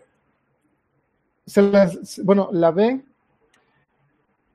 y le preguntan qué le diría ese bono de ese año. Y Bono dice, le diría que está en lo correcto y que no dura, dudara de lo que quiere hacer. Y precisamente eso eh, mete también en la canción Bono al, en of Blinding Lights. Dice que eh, al ver esa foto que le enseñaron cuando él estaba joven grabando el, el New Year's Day, eh, dice que se dio cuenta que cómo había dejado de, ver al mundo de esa manera y ahora lo veía de, otra manera. y en ese entonces él pensaba que otras cosas. Y pues bueno, con todo este paso de los años, digamos que le abrieron eh, mal los ojos a lo que pronto iba, iba a venir. Y bueno, Original of the Species. Original of the Species, pues bueno, esta es una de las eh, canciones que aparecieron en un video en donde están, eh, como que los están haciendo por computadora, si ustedes se acuerdan ese solo se lanzó en, eh, en, el continente americano, según esto. Y pues bueno, para mí es una gran canción, no sé qué opinan ustedes. Original of the Species es una de las canciones por las que yo digo que este disco fue uno de los, de los mejores, como dicen nuestros compañeros. Y para Bono, y aquí, este, bueno, esto está documentado, dice que es la mejor canción del disco. No sé ustedes. Estuve preguntando si cuál consideraban que era la mejor canción del disco y algunos, eh, pues bueno, tenían sus favoritas y otros no. Pero la favorita de Bono y la que él piensa que es la mejor canción, pues es precisamente Original of the Species. Siguiendo con el tracklist, eh, viene una que se llama One Step Closer. Y bueno, retoma también otra, otra vez el tema de su papá, ¿no? Hubo una toma de esa canción que duraba 15 minutos eh, y con letra eh, que después fue desechada por, por Bono, ¿no? Y eh, algo curioso que si ustedes ven los créditos de los discos, en esa canción le da las gracias a Noel Gallagher de Oasis. Y ustedes dicen, ¿y por qué le habrá dado las gracias a Noel? Bueno, dice que durante una conversación Bono y Noel Gallagher eh, sobre el Bob Hudson que estaba muriendo de cáncer. Bono le preguntó a Noel Gallagher, ¿tú crees que él crea en Dios refiriéndose a su papá? Y Noel Gallagher le, le contestó, bueno, está a un paso más cerca de saberlo. Que precisamente esa es el One Step Closer de Ah, me dicen Picadilly, se pronuncia Picadilly. Bueno, excelente, gracias, gracias. Ahí saben que si algo, se me va, eh, pues bueno. Eh, dice que, ah, bueno, les decía lo de Oasis y, bueno, ha dicho de Noel Gallagher, bueno, que le dijo, well, he's one step closer to knowing. Y bueno, eso se, lo, se le quedó grabado a Bono. Y con este sentimiento de pérdida y todo, ¿verdad? Este, pues le, le gustó como para título de ese, de ese, de esa canción. Y bueno, eh, sí es una de las canciones más, más este, digamos, llegadoras eh, en cuanto a letra. Dice Armando González, ok, una gran canción y mensaje inigualable. ¿Cuál será? Eh, Original of the Species, me imagino. Dice Mayel Escobar, de acuerdo con Bono. Excelente. Sí, bueno, vamos a llegar ya a la última canción del How to Dismantle Atomic Bomb. Vamos a buen tiempo. Y la siguiente se llama Yawave. Eh, Yawave, como ustedes saben, eh, algunos es eh, un término que no se debe utilizar, según esto ahora. Y pues fue una de esas canciones que se quedaron de la sesión de Thomas, el productor. Y dicen que durante la primera toma, Bono eh, dijo la línea de Yahweh y eran de esas canciones que cuando él lo mencionó dijo, esta se tiene que acabar, está muy buena, ¿no? A mucha gente no le gusta, ¿verdad? Ah, ahorita, ahorita checamos lo de Crumbs. Y dice, mm, ok, ok, ok. Bueno, que en Jerusalén eh, no podían pronunciar esto porque mm, les parecía mal. Eh, es un nombre sagrado, ¿no? Eh, eso sí, yo lo, yo lo chequé casi cuando salió. Y bueno, eh, se metió en un poco de, broncas con, el título, ¿no? Y bueno, siempre aclarando que esperaba que no, que no le faltara el respeto a nadie, pero pues sí, allá en, este, en Jerusalén, pues no les, no les gustó mucho, ¿no? Eh, ¿Qué más? ¿Qué más? ¿Qué más? Ah, dice Ángela Vila, para mí Crumbs from Your Table es la mejor canción de este disco, lástima que la tocara un poco en la gira. No sé si has visto una medio acústica del Crumbs from Your Table, está muy buena. Creo que venía en el DVD de la edición especial. Yo me acuerdo haber comprado la edición especial de ese disco, en donde venía la todo eso. Eh, era un librito y venían dibujos de, la banda, creo que de Bono y venían otras cosas. Eh, fue, una, fue un muy buen disco y una buena versión. Dice, ya hubiera, estado mejor tocarlo como el disco. Sí, la verdad sí, a mí me gustaba más como el disco. Pero bueno. A Men and a Woman, a veces las que me gusta también, no sé si a ustedes les gusta esa, esa canción, pero pues bueno, estas son las que venían en el How to Dismantle an Atomic Bomb. Y pues bueno, ahora sí, vámonos eh, al que sigue. ¿Cuál es el que sigue? El que sigue es No Line on the Horizon. Fíjense que eh, he descubierto en los Ah, espera un tantito porque ya se me debió haber apagado la computadora, pero afortunadamente no se me, no se me apagó. Qué bueno que no se me apagó porque esto estaba en el 16% y se supone que se apaga el 20%. Bueno, qué bueno que no se apagó. Según yo me iba a fijar muy bien que no se pasaron nada de eso. Dice Ángel, eh, en el DVD edición especial más la canción Fast Cars. Sí, Fast Cars es una... Ahí la tocaron en México, yo me acuerdo. Fast Cars es una de las mejores canciones así como que rítmicas y la que le da el nombre al título, que lamentablemente no se incluyó en la versión eh, normal, creo. Nada más para acá de este lado. Y bueno, pues lo que ustedes ven ahí causó algo de controversia.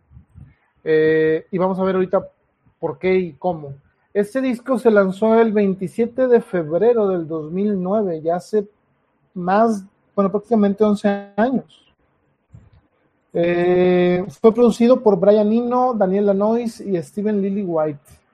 Como que son muchos, ¿verdad? Bueno, eso vendría a traer broncas más adelante. Fíjense, este, eh, hasta ese momento en la historia de YouTube, esos años en lo que salió el eh, del How to Dismantle al No Line on the Horizon fue el periodo de tiempo más largo en lo que YouTube no había producido algún disco o no había lanzado algún disco en su carrera. Eh, saludos a Claudia Flores. Hola Claudia, aquí estamos hablando de YouTube, espero te guste. Este, sigan a Claudia ahí en eh, Mujer Bohemia, este, anda ahí con todo. Y también en martes, taller 21, no se lo pierdan. Yo en esta semana no pude conectarme porque andaba ahí en varias vueltas, pero una amiga este, que ahí andamos este, pues, trayéndole a la banda algo de material. Y bueno, regresando a No Line on the Horizon, eh, empezaron a trabajar en este disco en el 2006 con nada más ni nada menos que Rick Rubin. Pero esa sesión de Rick Rubin no dio muy buen resultado. Así que terminaron enlatando todo lo que habían hecho. ¿Y por qué? Chocaron con la manera de trabajar de Rick Rubin y la banda. Rick quería que regresaran a lo básico, que, que trajeran al estudio las canciones ya terminadas y eh, pues el Diez comentaría sobre esto que ellos no trabajaban así, realmente que no era típico de ellos, porque su proceso era más que nada grabar en el estudio y escribir ahí prácticamente. Ahí es donde, en ese, en ese momento era donde, donde hacían todo. Adam Clayton también mencionaría que ellos se interesaban más por la atmósfera y por otras cosas eh, que no se podían hacer eh, con Rick eh, y que tampoco tenía mucho interés Rick Rubin de, de, digamos, trabajar la manera de YouTube. Ahora, aquí vienen varias, varias broncas, porque, bueno, se supone que contratas un productor eh, para trabajar con él. Y él te debe enseñar un poco y producir. Pero bueno, ahí ya entraríamos en un debate. Pero bueno, fíjense. Total, no les gustaron, eh, no les gustaron a, YouTube la manera de trabajar con Rick. No dijeron que fuera mala, simplemente que no, no le siguieron tan, no, no estuvieron a gusto realmente. Dice Armando, eh, No Line on the Horizon es el inicio de los discos no tan comerciales, pero letras buenísimas. Sí, la verdad, eh, vamos a hablar sobre, sobre ellas en unos momentos. Y precisamente hablando de este tipo de letras, eh, Bono se sentía ya saturado, cansado, fastidiado de escribir canciones, eh, tomándola como primera persona, como de él. Entonces eh, empezó a canalizar eh, las canciones como si le estuvieran escritas por personajes. ¿sí? Acarró ese, ese tipo de escritura y creatividad sobre vamos a cantar, pero ya no es Bono que está cantando, está cantando un personaje. Entonces, fíjense, después de lo que pasó con, eh, con Rick Rubin, siguieron grabando en Estados Unidos, en el Reino Unido y en Irlanda hasta el 2008, ¿sí?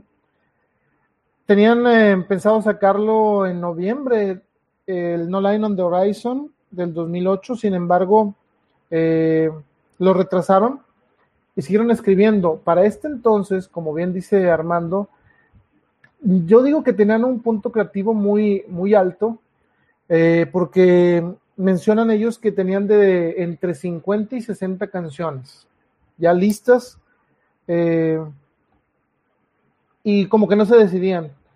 Hay canciones que voy a mencionar ahorita que se grabaron en una sola toma y que se hicieron muy poquitos ajustes, digamos. Pero antes de eso, compartan, denle like, etcétera, etcétera. Porque ya vamos a llegar a la hora 2. Y bueno, aquí yo estoy muy de gusto, nada más déjenme tomo tantita agua. Este, espero que ustedes se le estén pasando bien. Porque nos faltan tres discos. Yo se aguanto, no sé ustedes. Ahí. Fíjense. Hubo canciones que se grabaron en una eh, sola toma y son las siguientes. Moment of Surrender. Moment of Surrender, perdón. White Snow y No Line on the Horizon y Unknown Color.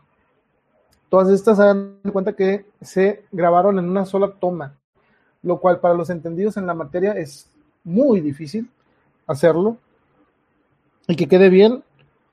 Ah, me, me brinqué Peace or Else, es cierto, Peace or Else, este, del How to Dismantle Atomic Bomb, ay, discúlpenme, sí, Love and Peace or Else es una de las grandes canciones del How to Dismantle Atomic Bomb y el cómo la tocan en vivo, sobre todo en esa gira, eh, es una de las mejores canciones.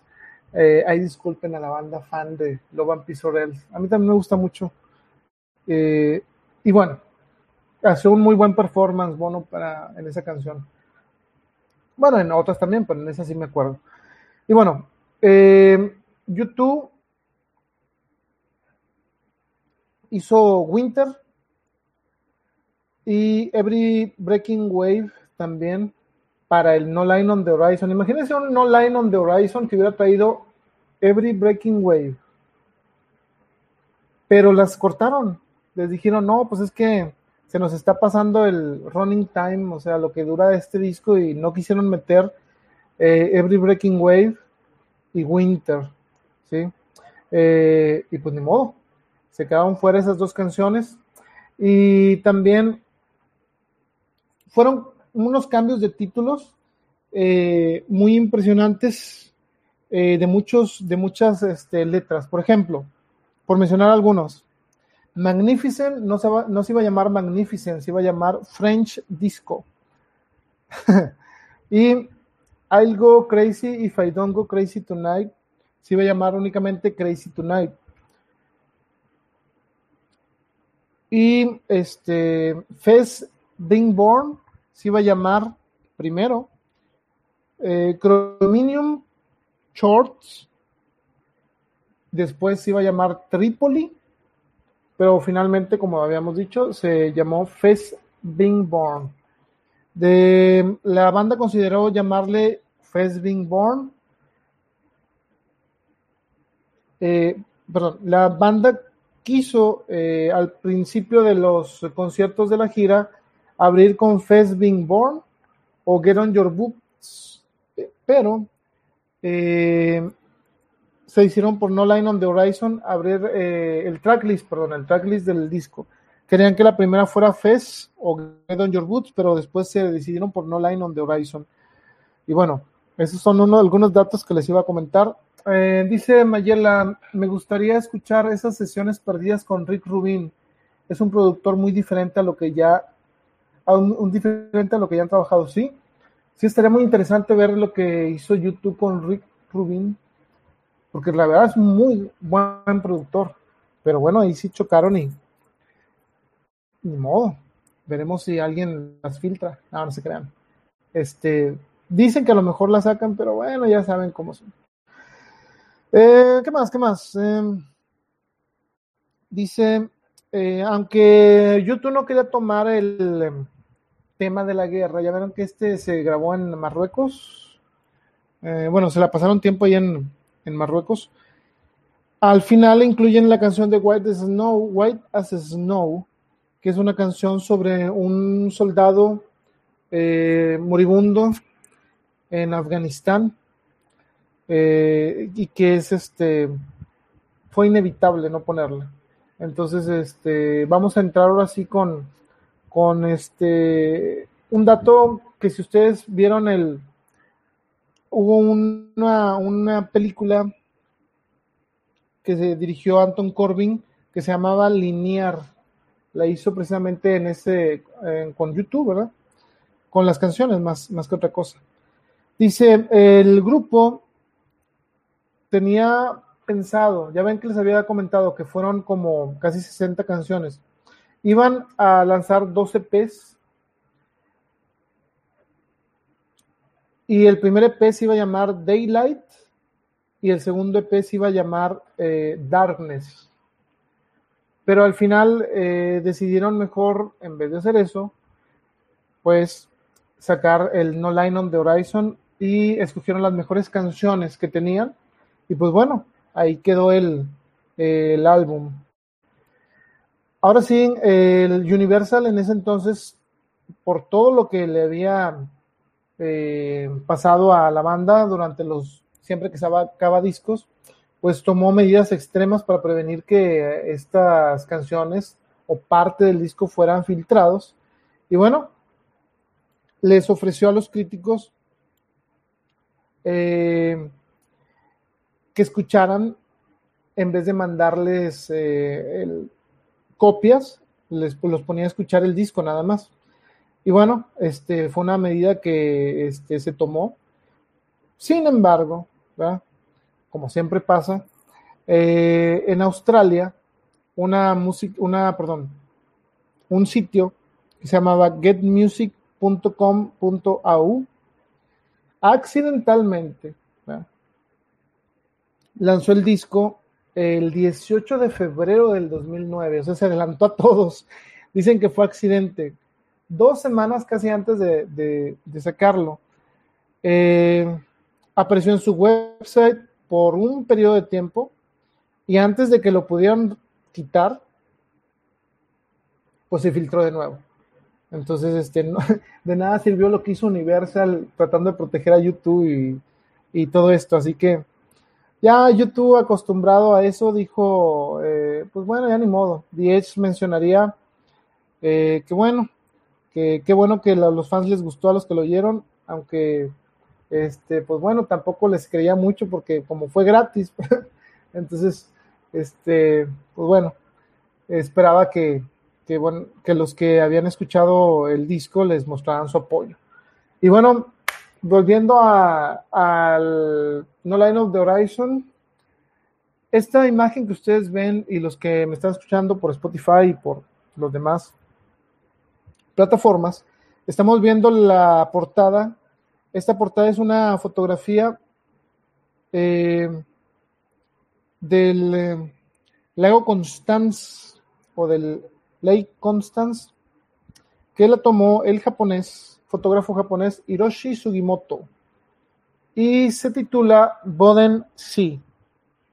Esa es una de las 200 fotos que aparece en Seascape Collection, que es un libro. Dice, la imagen que están viendo ustedes en pantalla fue la inspiración para Bono de escribir el No Line on the Horizon. Y le gustó mucho, la verdad.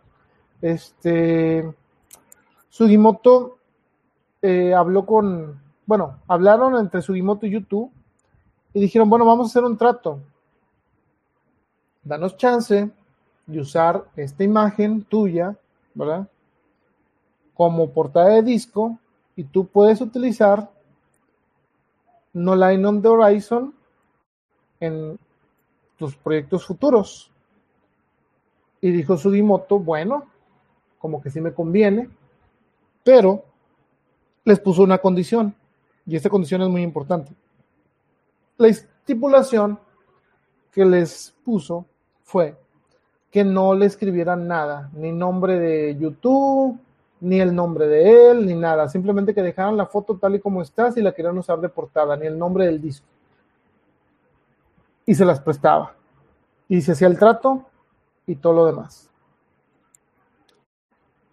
Hasta ahí todo bien. Sugimoto se ganó una canción y Bono y la banda se ganó una portada de disco.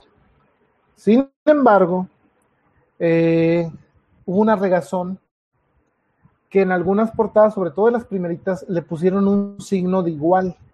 No sé si ustedes la recuerden es la portada y trae un signo como de igual.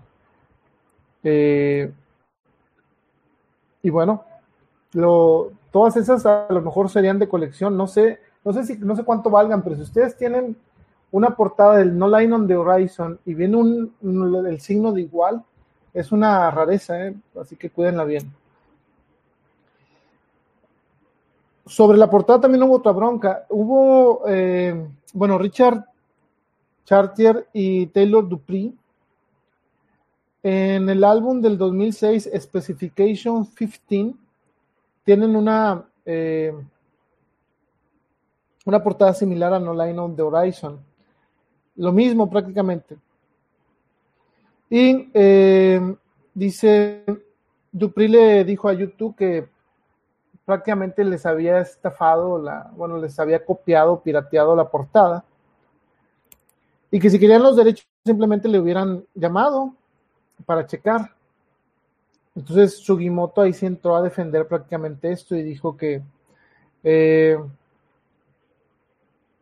que el uso de la misma fotografía fue una coincidencia y que como no hubo dinero de por medio, este, pues no había bronca. O sea, porque no, no, este, como que se salieron por la fácil, como que, bueno, pues YouTube no me pagó nada, ni tú, ni yo le pagué nada, entonces, digo, sí, no, no hubo problema con eso, pero sí hubo esta, esta, este álbum que tenía la misma portada prácticamente ahí, si lo, alcan si lo buscan, lo, seguro lo encuentran. Ahora,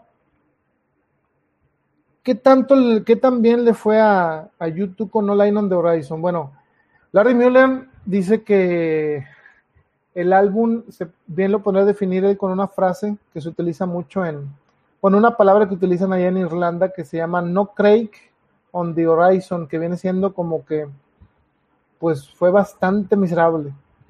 Eso es lo que dijo Larry Muller.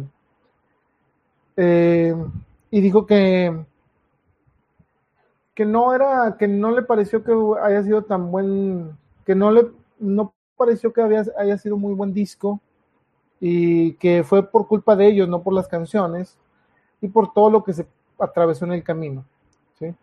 También dijo que el Get on Your Boots, el sencillo, fue el principio del fin, que al menos me imagino que son de los que no votó por Get on Your Boots, y pues sí, que no era, que no era bueno.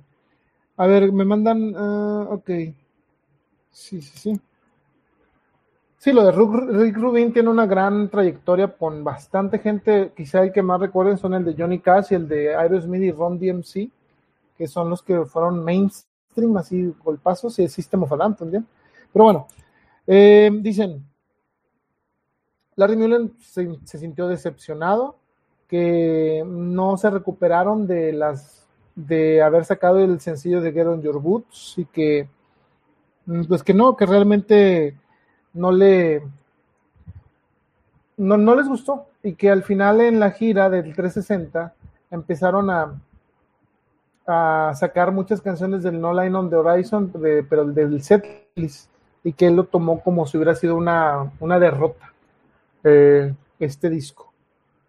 Y no nada más él, eh, también eh, la banda en su conjunto, pues sí se sintieron decepcionados porque pues no vendió tanto comparado con, bueno, también lo comparas por, con los, eh, con los grandes discos que habían venido haciendo, como bien lo mencionaban ahorita, que ya se estaban alejando de lo comercial para convertirse en otra cosa.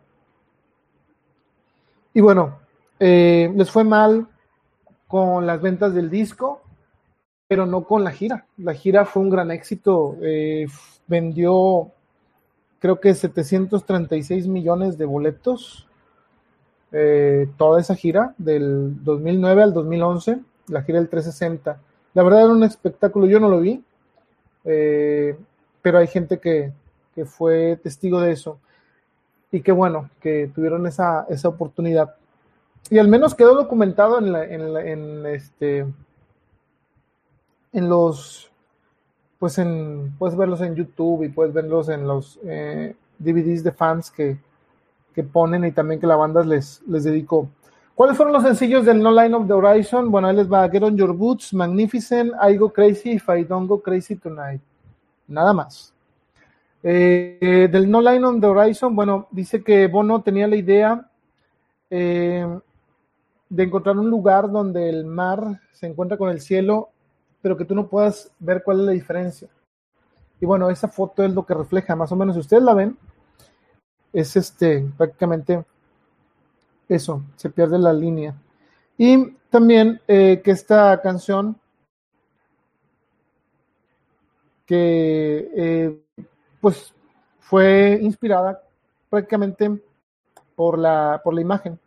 Y hay, hay, otra versión de No Line on the Horizon, que la primera era, era muy lenta y la otra pues es la que, la que ustedes escuchan. Entonces, este, No Line on the Horizon 2 existe, por si la quieren buscar, y se lanzó en una edición de japonesa y australiana, y también la pueden encontrar en iTunes o como lado B del Get on Your Boots del single, si la quieren escuchar. Yo hasta el momento no la he escuchado, fíjense, yo no, no sabía que había una, una, este, un No Line on the Horizon 2. La voy a escuchar terminando esto. Uh, Armando dice: Fue espectacular ver a reventar el Estadio Azteca en el 360. Sí, estuvo muy, muy bueno el set list. De mi modo, no había dinero, compañeros. Pero qué bueno que ustedes estuvieron ahí. Eh, Ángel, en Estados Unidos salió edición especial donde viene una funda de plástico del CD y sale el signo igual. Pues bueno, fíjate, esa a lo mejor en un futuro va a valer bastante, no sé si va a ir ahorita, pero ya saben que se ponen de moda esas portadas, digo, para meter a YouTube, para meter la cuchara ahí. Hay una portada del Nine Lives, si saben, de, YouTube, de, perdón, de Aerosmith, Aerosmith, este, en donde hay una deidad y le cambian la cabeza y le ponen la de un gato. Y tienen las serpientes allá atrás de ellos y se llama Nine Lives el disco. Y lo cambiaron y este por presiones y ahora ya se quedó una ruleta de un gato que le aventaban cuchillos todo show. Pero bueno, en el caso de YouTube, pues fíjense, con un simple signo de más, perdón, signo de igual, este se puede se puede subir su valor probablemente. Pero bueno, Magnificent, Magnificent eh, es una de las canciones que son muy buenas, ¿no? De las movidonas del disco y el dato curioso de esta canción que les iba a comentar, que al menos se tocaba la canción cada vez que... Ah, mira. Ajá, nosotros tenemos un disco de más. Ahí les va. Miren. Bueno, ay, perdón. ¿Quieren ver a lo, que a lo que me refiero? Y ahorita que comentó, ahí les va. Que bueno, yo se lo regalé a mi productor hace mucho, creo. Fui de los primeros, ahí estuve haciendo fila como cinco días. Bueno, ahí les va. Para que no digan que no. A ver, si enfoco. Si ahí se alcanza a ver el signo. Ahí va. Ah, bueno, esta cosa la voy a vender mañana. No, no se crean. No, no la voy a vender. Ahí está. Yo no sé por qué eh, se las enseñó fuera del, fuera del, si lo puedo abrir, ¿verdad? Nada de que se me quiebre ahorita. Fíjense, yo me acuerdo que este me lo compré y me lo dieron con un, con esto que dice. Aquí es donde se queda el signo, es lo que decían. Como que les valió. Bueno, ahí va, para que vean que no es un robot que les estaba hablando. Todavía estoy despierto, compañeros. Hay que seguirle porque si no, no terminamos. Bueno, ahí les va la cortina de nuevo. Y eh, muy bien, gracias. Productora hace impresionante trabajo. Y el de Magnificent estábamos diciendo que eh, se ponía la canción en cada partido de los New York Rangers en el Madison Square Garden. Siempre ponen Magnificent. Al menos esto es lo que me llegó de, de información. Nos vamos a la Moment of Surrender. Moment of Surrender es una de las canciones que al menos para mí son de las grandes canciones, no sé ustedes, pero bueno, Brian Nino eh, le llamó a la grabación de Moment of Surrender la cosa más sorprendente que le haya pasado en un estudio de grabación. Así se las dejo. Y bueno, ya saben que Brian Nino no dice las cosas por decirlas. Ángel Ávila, Magnificent Moment of Surrender y Unknown Color, para mí las mejores canciones de este disco. Con. Sí, completamente de acuerdo. Magnificent a mí no me gusta tanto, pero es buena. Pero las otras dos son impresionantes. Se ríe mi productora porque para ella su favorita es Get on Your Boots. Este, Nada, no se crean, dice que no tampoco. No, no, que Magnificent, yo me acuerdo que le gustaba mucho. Y si ustedes eh, son eh, fans de YouTube, no me podrán negar que escuchan partes de otras canciones en, en, ese disco, desde riffs hasta otros, lo cual es muy bueno. Bueno, no para mí me pareció notable. Y Moment of Surrender decía Brian Eno que era lo mejor que le había pasado en un estudio de grabación. ¿Por qué? Eh, porque para él sí sonaba como un himno, ¿no? siete minutos de esta canción. Y con órgano, con piano, con todo, hasta los eh, pajaritos ahí haciendo ruido. Este, pero ¿de qué se trata Moment of Surrender? Moment of Surrender, no sé si ustedes lo, lo sepan o no, pero habla sobre un drogadicto que está pasando por una crisis de fe. ¿Sí? Dice Bono que cuando escribió esta canción, de Moment of Surrender, eh, se asumió como un personaje que estaba, que era adicto a las drogas, y que estaba viviendo una crisis de fe, y que esta canción, o el título de esta canción, eh, toma el término de alcohólicos anónimos como cuando un eh, adicto admite este, esta enfermedad, ¿no? Eh, y que ya no puede tener control sobre el alcohol o la droga que sea que se, esté sea adicto, ¿no? Y pues bueno, es, de eso es Moment of Surrender. Y eh, ok, dice Brian Eno sobre cómo la canta Bono, que era muy, sentía que la voz de Bono se sentía muy, muy llegadora al corazón, se sentía que la voz era muy vulnerable eh, y sentía como si le estuvieran encajando un cuchillo, así, muy metafórico. Eh, y por eso le gustó mucho a Brian Eno esta canción. Se tocó solo una vez para el momento de grabarla y recibió algunos, eh, algunas modificaciones muy leves, ¿sí? Se le agregó un violonchelo eh, como parte de la introducción. Y también hubo algo que, así como Brian Eno estaba bien emocionado, después se peleó con ellos, se molestó bastante porque decidieron cortarle prácticamente un verso de esa canción. Hay una, ese de Moment Surrender tiene un verso que le cortaron porque se pasaba de siete minutos y decidieron cortar la canción, por lo cual Brian Eno eh, sintió que, este, bueno, se los voy a decir como se los dijo, sin, se los voy a decir en inglés para que no me vayan a, a zumbar en, en, dijo, these fucking guys, they're supposed to be so spiritual, they don't spot a miracle when it hits them in the face. Nothing like, like that ever happened to me in the studio in my whole life. O sea que estos camaradas, que se supone que son muy espirituales, no pudieron detectar el milagro cuando está frente a sus ojos. Y que pues fue muy, muy decepcionante para Brian Eno que le cortaran ese verso. Él quería que la dejaran tal y como estaba, pero la banda decidió cortarla porque eran siete minutos y cacho. Y la verdad, yo pienso que le debieron de haber hecho caso a Brian Eno, porque sin hacerle caso a Brian Eno está muy buena. Y Brian Eno realmente no creo que se haya equivocado en una apreciación así. No sé ustedes, es un gran, gran, gran, este, yo creo que sin Brian Eno, YouTube no sería lo que es YouTube. O me equivoco, amigos de YouTube. Este, digo, sería otro, sería igual de buenos, pero con quizá muy distintos. Pero bueno, este, pues eso fue lo que le molestó a Brian Eno. Eh, y bueno, eh, pues se grabó en una, en un riad marroquí, que es como una sala que se renta en un jardín abierto y por eso oyen los pájaros. Todo eso se supone que son los eh, eh, las aves de que estaban cruzando mientras estaban grabando la canción. Saludos a Pellegrini. Guardi dice Momento, Moment of Surrender, muy buena rola, así es. Moment of Surrender, gran canción.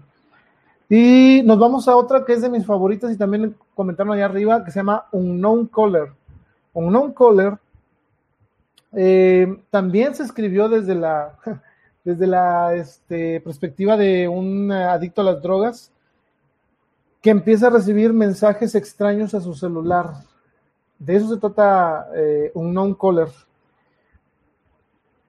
Y sobre esto diría Bono, eh, ok, que en este caso el, el adicto a la, a la droga en... Eh,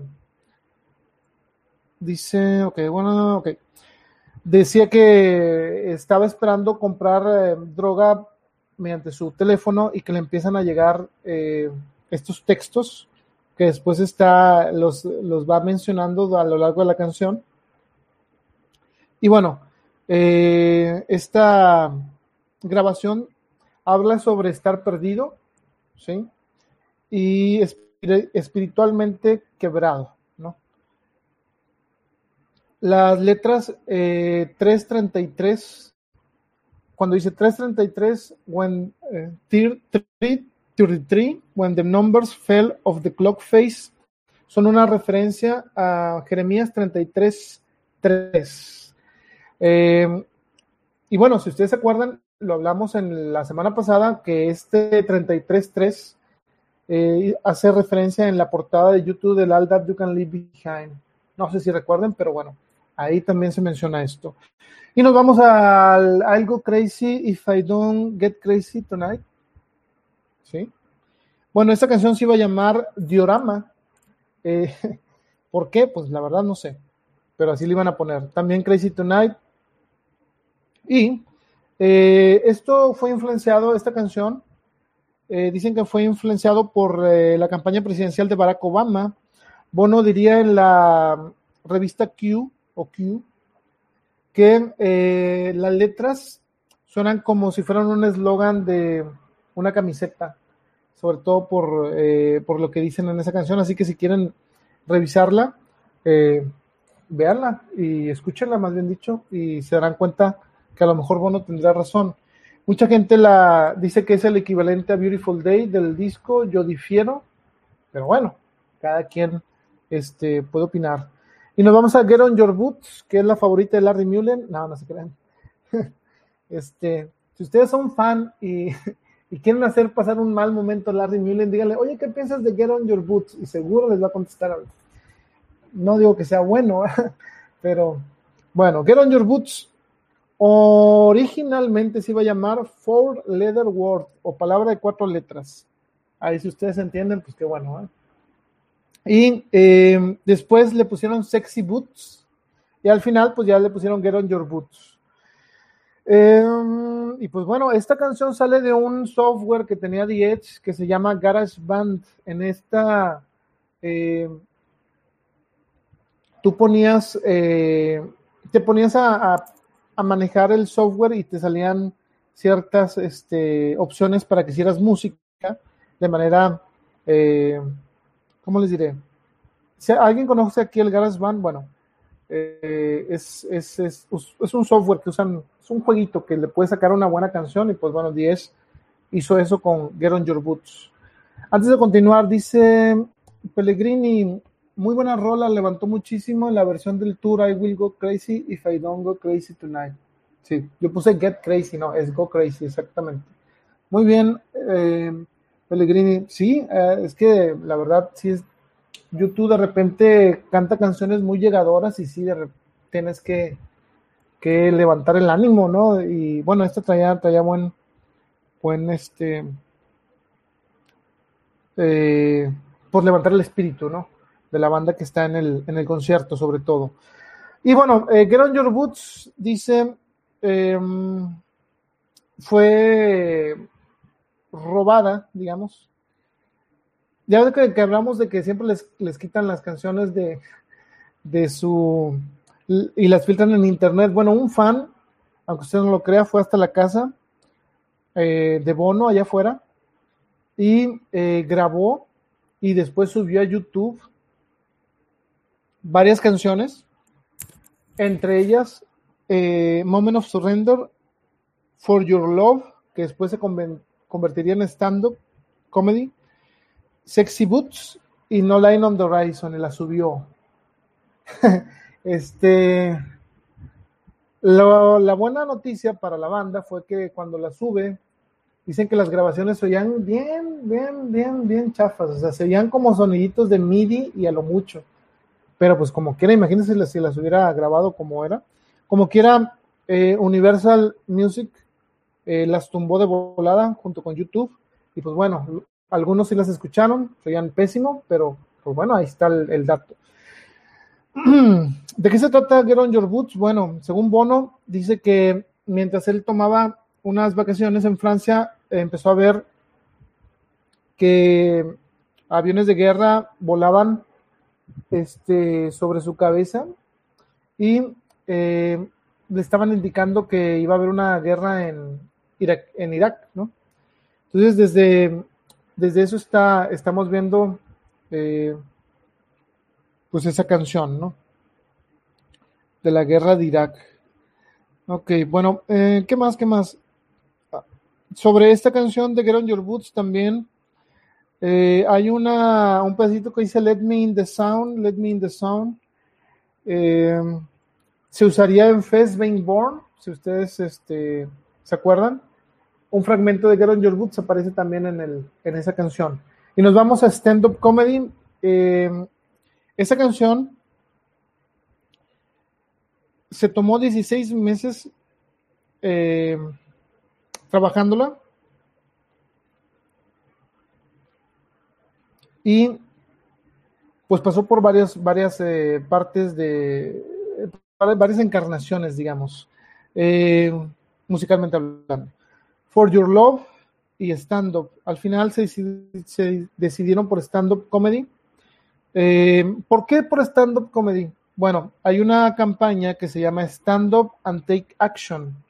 Este evento fue en el 2008, en donde 116 millones de personas de 131 países le recordaron a, todos sus líderes eh, la promesa que habían hecho en el 2015 de reducir la pobreza.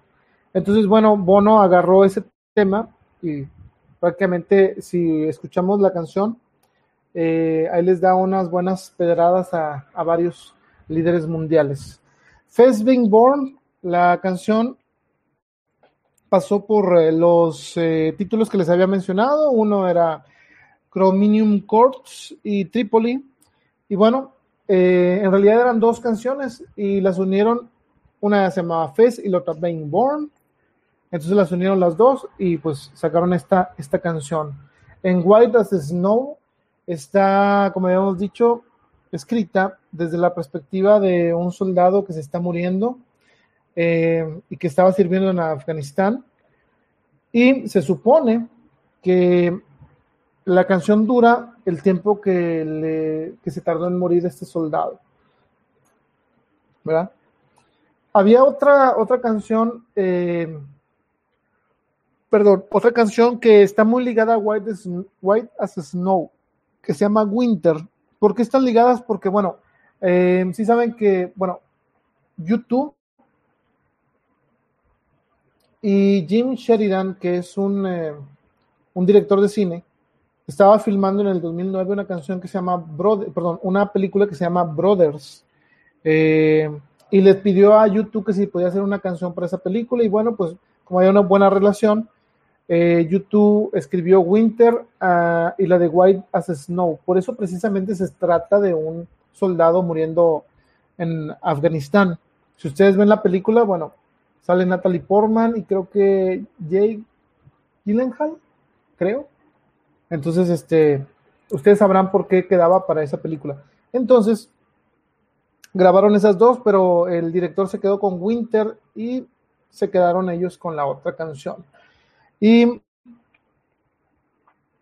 también esta canción lo inspiró a Bono una, una novela que se llama Pincher Martin. Pincher Martin, así se llama. Eh, escrita por William Golding. Eh, también que toma el. Ah, la película Brothers. Eh, ahorita te doy más información de esa película. Yo la vi hace mucho, está buena. Es sobre un unos hermanos Fíjate, ahorita, ¿cómo le hago? La película de Brothers, ahí te va. En español le pusieron hermanos y sale. Eh, salió en el 2009. Ahí les voy a decir, les voy a decir quién sale Toby Maguire, Jay Gyllenhaal y Natalie Portman. Sí, sí, es la que les estaba comentando. Es, ¿De qué se trata esta película? Pues bueno, eh, un joven debe reconfortar a la esposa e hijos de su hermano quien ha desaparecido en Afganistán. Y ya no le cuento nada porque, digo, ya no les cuento nada porque, este, no puedo darles spoilers. Dice eh, Esteban Sánchez, saludos Esteban. Sí, es muy buena película, la de Brothers. Consíguela, Pellegrini, este, está muy buena. Dice, aunque hay dos versiones, la de la película y la que sale en film lineal. Ok, sí, exactamente. Y aparte esta de Brothers, no sé si ustedes sepan, pero es un remake, creo, de otra película eh, con esa misma, no sé si la dirigió el mismo director, pero sí es un, es un remake. A mí me gustó la mejor, es la de linear, aunque la otra es más lenta. ¿Sí? Esteban Sánchez ahí nos está recomendando la otra versión. Sí, este, habrá que escucharla. Eh, y cada quien toma su, su partido, pero es, es bueno, bueno saber de, estas versiones. Es lo bueno de hablar con los fans porque ustedes saben bastante, digo, yo trato de traerles un poco de, de este de contenido, pero gracias a ustedes nos damos cuenta de más cosas. Muy bien, gracias Esteban. Sí, vamos a checar esta, esta versión eh, que aparece en el film lineal que habíamos comentado del eh, Anton Corbin. Bueno, Brit, para mí, ahorita cuando le decía, ¿quién me, quién me dijo que eran las tres mejores canciones? Son Unknown Caller y Moment of Surrender y Magnificent. Bueno, yo cambio Magnificent por Brit. Brit, para mí, de lo mejor que ha escrito la banda. Eh, incluso la escucho y nada más, la escucho en mi mente porque, ah, les aclaro, lamentablemente no puedo poner música porque nos zumban el, el video. Y pues bueno, al cabo, ahorita ustedes pueden estar con su Spotify y mientras yo hablo de esa canción, ustedes pónganla ahí. Entonces, este, estaría bueno. Pero eh, Breed es una de esas canciones que a mí me gustó mucho, que no sé por qué no fue sencillo, pero bueno, quizá a mí me gusta más el rock de así de ese tipo. Y fíjense, esta primera, bueno, hubo una primera versión de Brit y hubo bastantes más, eh, pero la primera era, iba a hablar sobre Nelson Mandela y se terminó cambiando este, a lo que quedó ya original. Hay, una, hay muchas, mucho que decir sobre Brit, pero lo más importante creo que eh, menciona una fecha bono en esa canción, que es el 16 de junio. Y bueno, eh, declararían que esa es una, una fecha que se refiere a la novela eh, de Ulises. Esta novela de Ulises es del James Joyce, de James Joyce, perdón. Y bueno, en ese día es donde pasa esa, todo lo que ocurre en las novelas, pues es precisamente el 16 de junio. Entonces, este, eh, Bono dice que por eso, la, por eso le escribió, por eso puso el 16 de junio, porque estaba pensando en, en Ulises de James Joyce. Bueno, dice, ok, y que si tú escuchas Brit, en realidad es Bono gritando cosas así como, ¿cómo les diré? No tenía una secuencia sino que eran como empezar a soltar frases y enlazarlas unas con otras, pero era como que un eh, el narrador este, estaba buscando la redención a lo que sea que haya hecho, y entonces te das cuenta de, todo lo que va diciendo es este parte de lo que eh, de lo de su vida en esa canción, en la de Brit. Entonces, bueno, es una es una gran canción para mí. Espero que para ustedes también. Y nos vamos con la de Cedars of Lebanon. Cedars of Lebanon está cantada, bueno, y está escrita sobre un personaje. Ya ven que Bono en este disco decidió hacer personajes para ayudarlos a su creatividad a la hora de escribir las letras, eh, como un corresponsal de guerra. Eh, en donde observa todo lo mal que está pasando en el mundo y pues al final se da cuenta que pues así tiene que ser. Entonces, eh, si ustedes escuchan Cedars of Lebanon, prácticamente eso es el, el este, lo que Bono quiere transmitir en esta canción. Y pues bueno, eso es del No Line of the Horizon. Eh, originalmente me iba a mandar a la tercera cápsula, que nos quedan en el programa, pero creo que lo vamos a seguir porque si no, no nos va a alcanzar. Y ustedes que están aquí ya medio desveladones, pues hay que aprovecharlos, porque si no, eh, van a tener que esperarse a la segunda, a la repetición y pues quién sabe cuándo la suba. Entonces, mejor vamos a irnos directamente al siguiente disco. Dice Ángel, eh, Brid, abrían los conciertos en los dos primeros legs y muy fregonas se escuchaba en vivo. Sí, eh, la verdad es una de las grandes canciones. A mí mm, me gusta mucho esa, esa canción. Y vamos a checar qué otro que nos comentan. Ok, ya hablaste de la del No Line on the, in the Horizon. Sí, Pellegrini. Fíjate que les explico para los fans que van llegando y que no nos han escuchado. Fíjense que en, este, en esta transmisión que yo les traigo, hablamos de todos los discos de YouTube, desde el primerito, voy, y la idea era acabarlo el día de hoy, y sí lo vamos a acabar el día de hoy, probablemente. Este, así que si puedes seguirnos eh, ahí en la sección de videos, o si tienes Spotify, puedes escuchar eh, lo que hemos dicho de todos los discos hasta este que estamos, pero únicamente estamos agarrando los discos que consideran de estudio. Probablemente regresemos con YouTube la próxima semana únicamente para mencionar todo lo que no dijimos que son cosas como Mi Sarajevo, Fast Cars, eh, Hold Kill Me, Kiss Me. Eh, y bueno, eh, las, cuando, todo, todo eso. Entonces esperemos que ustedes también eh, regresen. Y si les gusta el contenido, pues bueno, lo compartan y nos den like. Ya saben que ustedes aquí pues son los que, pues por lo que hacemos esto, para que ustedes nos escuchen, hablar, pasárnosla bien de YouTube. Y pues bueno, de No Line of the Horizon ya, ya hablamos sobre todo de la portada y lo que a Bono le inspiró el, el, este, el artwork y la foto de Sugimoto, ¿soy no correcto, productora? Sugimoto, sí. Bueno, eh, este disco que sigue se llama, déjenme cierro aquí una, una, pues que, pero de la canción. Sí, de la canción ya hablé, del No Line of the Horizon. Dice, perdón, eh, sigue el Songs of Innocence. Aquí hay mucho, mucho que decir. Eh, y ahí les va, vamos a empezar rápido. 9 de septiembre del 2014 sale el Songs of Innocence. Lo produce Danger Mouse. Bueno, ya saben que siempre colaboran con otros productores, pero el principal en, este, en esta ocasión era Danger Mouse.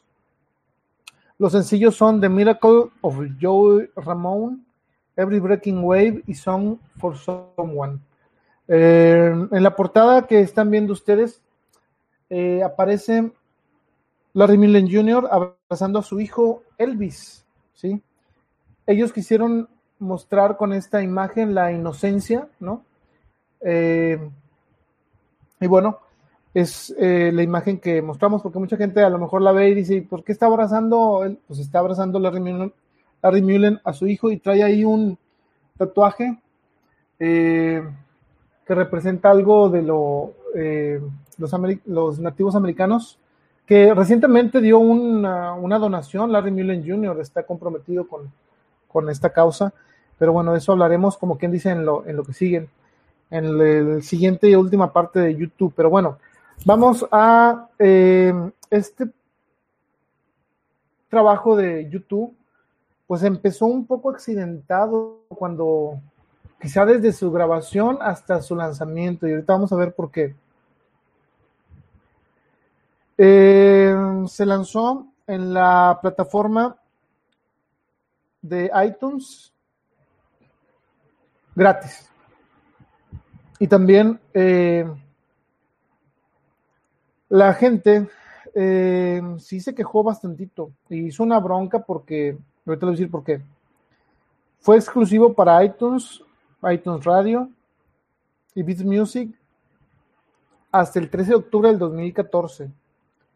Eh, o sea que pasaron del 9, 10, 11, 9, 10, 11, 12, 13, prácticamente 5 días eh, fue exclusivo.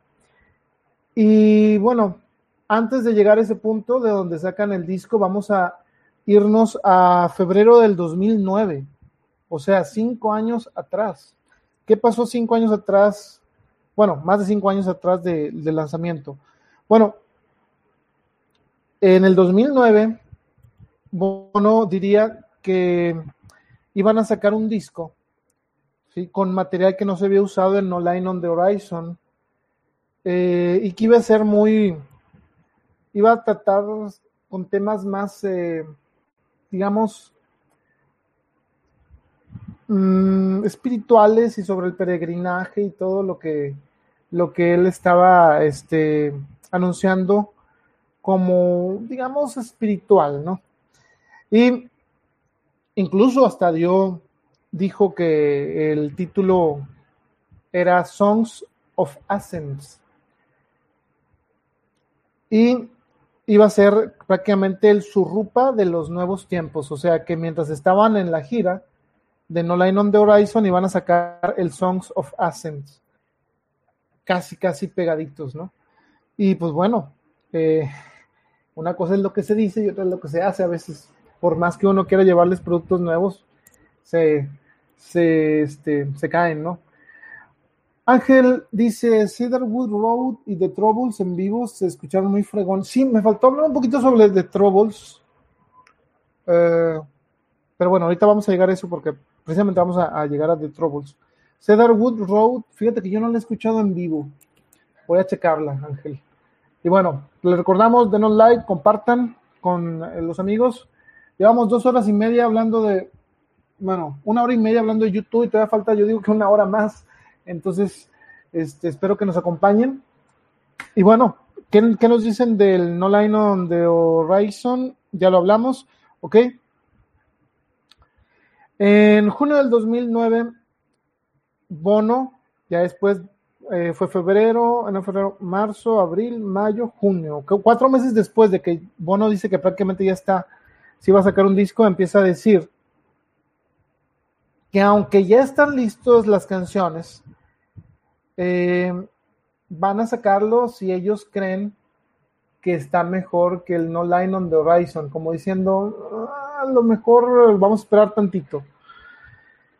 En diciembre del 2009 se vuelven a actualizar todo esto y se supone que se iban a meter al estudio.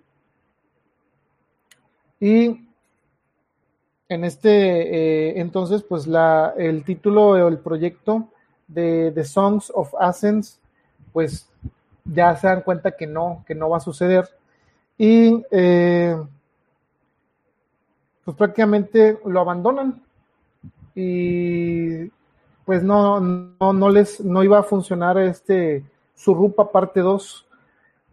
¿Por qué? Pues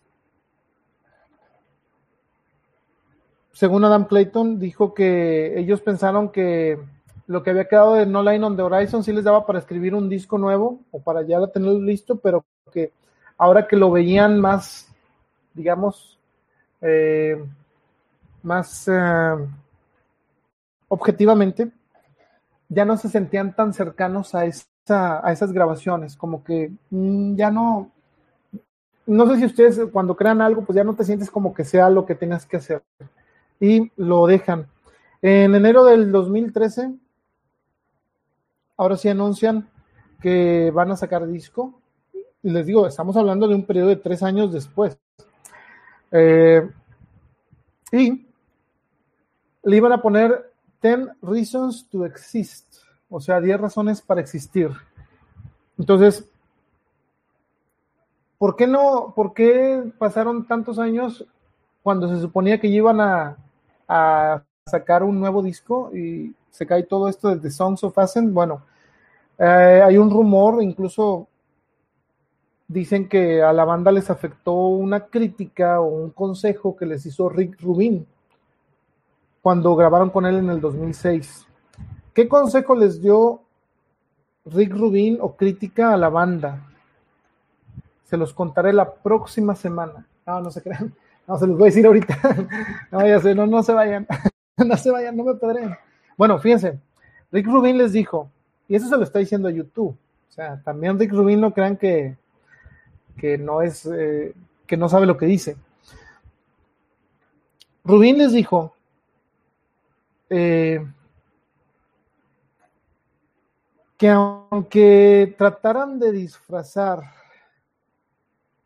eh, las canciones con muchos arreglos, pues no, él se daba cuenta que no tenía las canciones. O sea, por más que pusieran muchos arreglos a las canciones, eh, él piensa que deberían de concentrarse en escribir música y que si esa música no se trasladaba a una buena canción que se puede tocar simplemente con un piano o cantándola, no era una buena canción. O sea, en pocas palabras les dijo lo que dice Alex Lora a su, a su, a su camarada de la armónica, que le dice Alex Lora, ¿sabes qué? Toca la armónica para esta sección y lo deja grabar y entonces el de la armónica hace un chorro de movimientos. Y Alex Lora dice, no, no, no, no, yo nada más te pedí un segmento de armónica que funcione. Entonces Rick Rubin les estaba diciendo prácticamente, pues mira, hacen mucho show, muchos arreglos, pero a la hora de que yo escucho sus canciones, al menos las que trabajaron con él, no hay canciones ahí, o sea, tienen que dedicarle más a la hora de escribir. Este, para que cuando las saquemos y las toquemos, como se deben de hacer, pues se traslade lo que ustedes quieren decir, los mensajes de cada canción. Entonces, ese, esa crítica dicen que fue lo que detuvo a, a la banda de sacar el, el, disco y ponerse a trabajar precisamente en lo que les dijo Rick Rubin. Y fíjense, Bono diría que hay un rum, bueno, en, eh, en, cuanto a esto, el periodo de gestación demasiado largo, eh, Bono diría que había un rumor que YouTube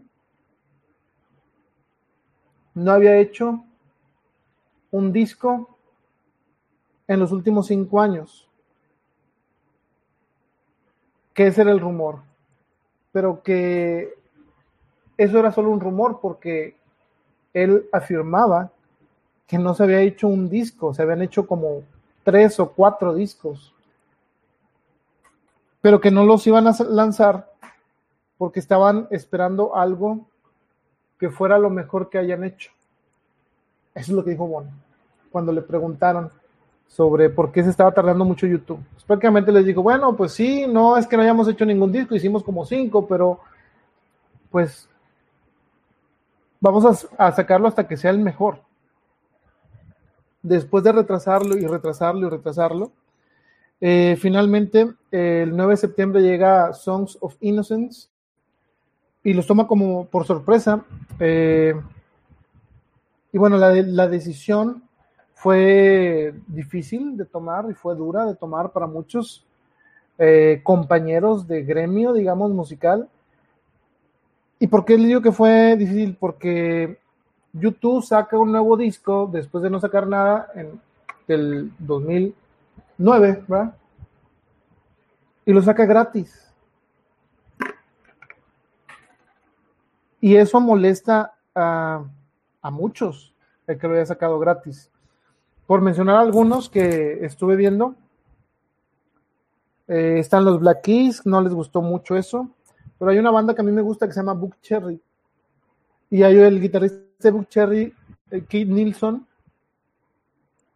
dijo lo siguiente sobre que YouTube sacara un disco nuevo. Y ustedes sabrán si tiene razón o no. Ahí les van. Eh, Keith Nilsson de Book Cherry creía que YouTube había devaluado la música. Dijo que había mandado un mensaje a todos que la música era gratis y eso le parecía mal. Pero bueno, para ellos era muy sencillo hacer eso porque son multimillonarios y el dinero pues para ellos no es realmente importante y no se tienen que preocupar de nada. Pero cuando tú eres, trabajas en el rock and roll con tu banda como Book Cherry y no, dice, tú dependes de cada dólar y es eh, decepcionante ver que alguien haga eso con su trabajo. Bueno, eso es lo que dijo el guitarrista Book Cherry. Y bueno, este, fíjense cómo eh, pudiera tener razón o pudiera que no. Ahí ya se lo dejo a, la elección de ustedes. Pero bueno, en octubre del 2014, todavía, eh, Bono quería sacar el Songs of Ascens, dijo que sí lo iban a lanzar eh, y que estaban viendo hacer una trilogía de álbums bajo ese, ese este, entorno y a lo mejor todavía lo hacen, ¿eh? Digo, no, no este, no es este, no queda descartado. Dice Pellegrini, si no mal recuerdo, la molestia de muchos fue que agregó el disco en automático a su biblioteca a los usuarios de Apple. Sí, es cierto. Eso también, por ejemplo, por, pues YouTube en ese año molestó a todos, tanto, tanto a sus eh, compañeros de gremio de bandas, ¿no? Este, por dar su disco gratis y a la gente que no le gustaba YouTube, porque yo realmente no creo que algún fan de YouTube que trajera su Apple, su iPad y todos esos, iPhone también, todo lo que sea del, del Apple, pues no le gustara que estuviera gratis, al contrario, estaría excelente. Pero como se bajaba en automático, ahí sí empezó la bronca. Porque empezaron muchos a decir, no, ¿por qué? ¿Por qué se baja en automático? Me está quitando el espacio. Y bueno, sí, se llevó un problemón en cuanto a relaciones públicas. Eh, para este disco, Bono expresó que ya no estaba tan seguro de que si se iban a mantener relevantes con, la, con su música. Durante cinco años y medio de que fue la gestación del Songs of Innocence, este, el grupo trabajó mucho en otros proyectos también, metieron muchos productores, eh, no sacaron el Songs of Ascens, como habíamos mencionado, y siguieron retrasando y retrasando el, lanzamiento del álbum. Sin embargo, eh, pues bueno, temáticamente decidieron llevar este Songs of Innocent y vestirlo con temas eh, de lo que habían pasado ellos eh, de jóvenes en los 70 en Irlanda. También, eh, digo, le hicieron tributo a Joe Ramón, ¿verdad? Y entre otras que vamos a hablar ahorita que veamos el tracklist. A punto de irse de gira casi. Bueno, la gira se interrumpió, la gira de prensa de esa, porque Bono se lastimaría muy en un accidente de bicicleta. ¿Sí? ¿O fue de moto? Yo tengo entendido que fue de bicicleta. Hice un fan me, me dice, ¿fue de moto o bici? Yo tengo entendido que fue de bici. Andaba, creo que sí, ya se cayó. Dice mi productora que no sabe que ahorita va a llamar y va a mover cielo y tierra para buscarlo, pero yo estoy casi seguro que fue porque se cayó en una bici, algo así. Ah, ok, vamos a ver. Ángel Ávila dice: En lo personal, a mí me gustó que se bajara en mi iPhone. Me considero fan de ellos y así compré la, edición especial. Muy bien, Ángel. Mira, Pellegrini dice: "Ah, Fue de bici, excelente, Pellegrini. A ver si nos ayudas como corresponsal. con la, no, estaría bueno ¿no? tener una, una sección acá de YouTube con la banda. Bueno, miren, empezamos con el tracklist. Bueno, con algunas canciones para mencionar. Eh, The, The Miracle of Joe Ramón. El que no sepa quién es Joe Ramón, bueno, es el líder. Bueno, uno de los líderes, porque ahí había bastantitos líderes. Este, pero Joe Ramón era el alma de los Ramones o de los Ramones. Este, y bueno, en esta canción, Bono eh, se la dedica y la cosa que les llama mucho la atención es que en ningún momento de la canción dice Joey Ramón, exactamente. Pero se trata de eh, cuando Bono los va a ver por primera vez a los Ramones, de esa emoción que sentía, este, y bueno, de eso se inspiró la canción. Every Breaking Wave, Every Breaking Wave, eh, esta iba a ser incluida, como habíamos dicho hace ratito, iba a ser incluida en el No Line on the Horizon del 2009, pero simplemente no lo fue. Incluso el Rolling Stone, cuando ya ven que les mandan las muestras antes de sacar el disco, eh, ya la había reseñado como una canción existente. Pero simplemente no la quisieron meter el No Line on the Horizon, así que eh, vio la luz hasta esta, eh, hasta este Songs of Innocent. Bono describiría esta canción eh, sobre la dificultad de entregarse completamente a otra persona. Eh, y bueno, dentro de los temas de la canción es, eh, según Bono dice, que es eh, sobre las fallas que se tienen y esa cierta desesperanza que es poderosa al momento de, de tener una relación y no nada más relación amorosa, sino como podría ser también igual cuando eres te equivocas mucho con alguna persona. Y Song for Someone, Song for Someone para mí, no sé ustedes, es una de las mejores canciones. Eh, y bueno, eh, Bono se le escribió a su esposa. eh, le diría a la Rolling Stone que antes de que se comprometieran, pues él sabía prácticamente que había caído en los brazos de esta mujer que de alguna u otra manera sabía que iba a ser eh, para siempre, aún y a pesar que se conocieron, conocieron muy jóvenes, eh, que de alguna u otra manera iba a permanecer ese amor que se sentían. Entonces, Every Breaking Wave habla sobre eso y sobre eh, perdón, Song for Someone habla sobre eso, el cómo eh, Bono pues tiene esa, eh, digamos, amor por su pareja Aldin. Iris llega como otro track que se convierte en esas canciones que Bono le escribe a su, a su mamá, ¿no? Y en esta dice que cuando su mamá muere, ¿verdad? Bono tenía 14 años y este, según esto se escribe porque él cree que esta canción pues capturaba lo que su mamá esperaría eh, de él, ¿no? O sea, como que lo estuviera, digamos, mmm, viendo, ¿no? pero no nada más trata de, eso, sino eh, le da una vuelta de tuerca porque eh, también metió un tema que pasó en que le pasó al periodista James Foley. Si usted no sabe quién es James Foley, bueno, eh, James Foley fue una de las víctimas de ISIS. ISIS, pues ya como sabemos, son unos terroristas que pues avasallaron feamente eh, muchas regiones del mundo por esos años. Y eh, esta carta, bueno, Bono leyó una carta que James Foley le escribió a su, a su familia. Y bueno, de eso también trata esta canción. Bono diría que fue el momento en el que se dio cuenta que todos íbamos a ser recordados eh, por este tipo de momentos, incluso aunque fueran sencillos.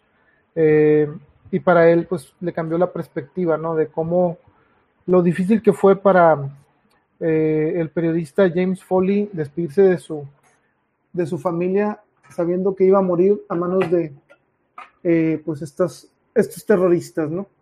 Entonces, también por ahí van mensajes dentro de la letra para, para, esta, para esta canción. Y bueno, Volcano. Volcano está escrita desde la perspectiva de un bono joven.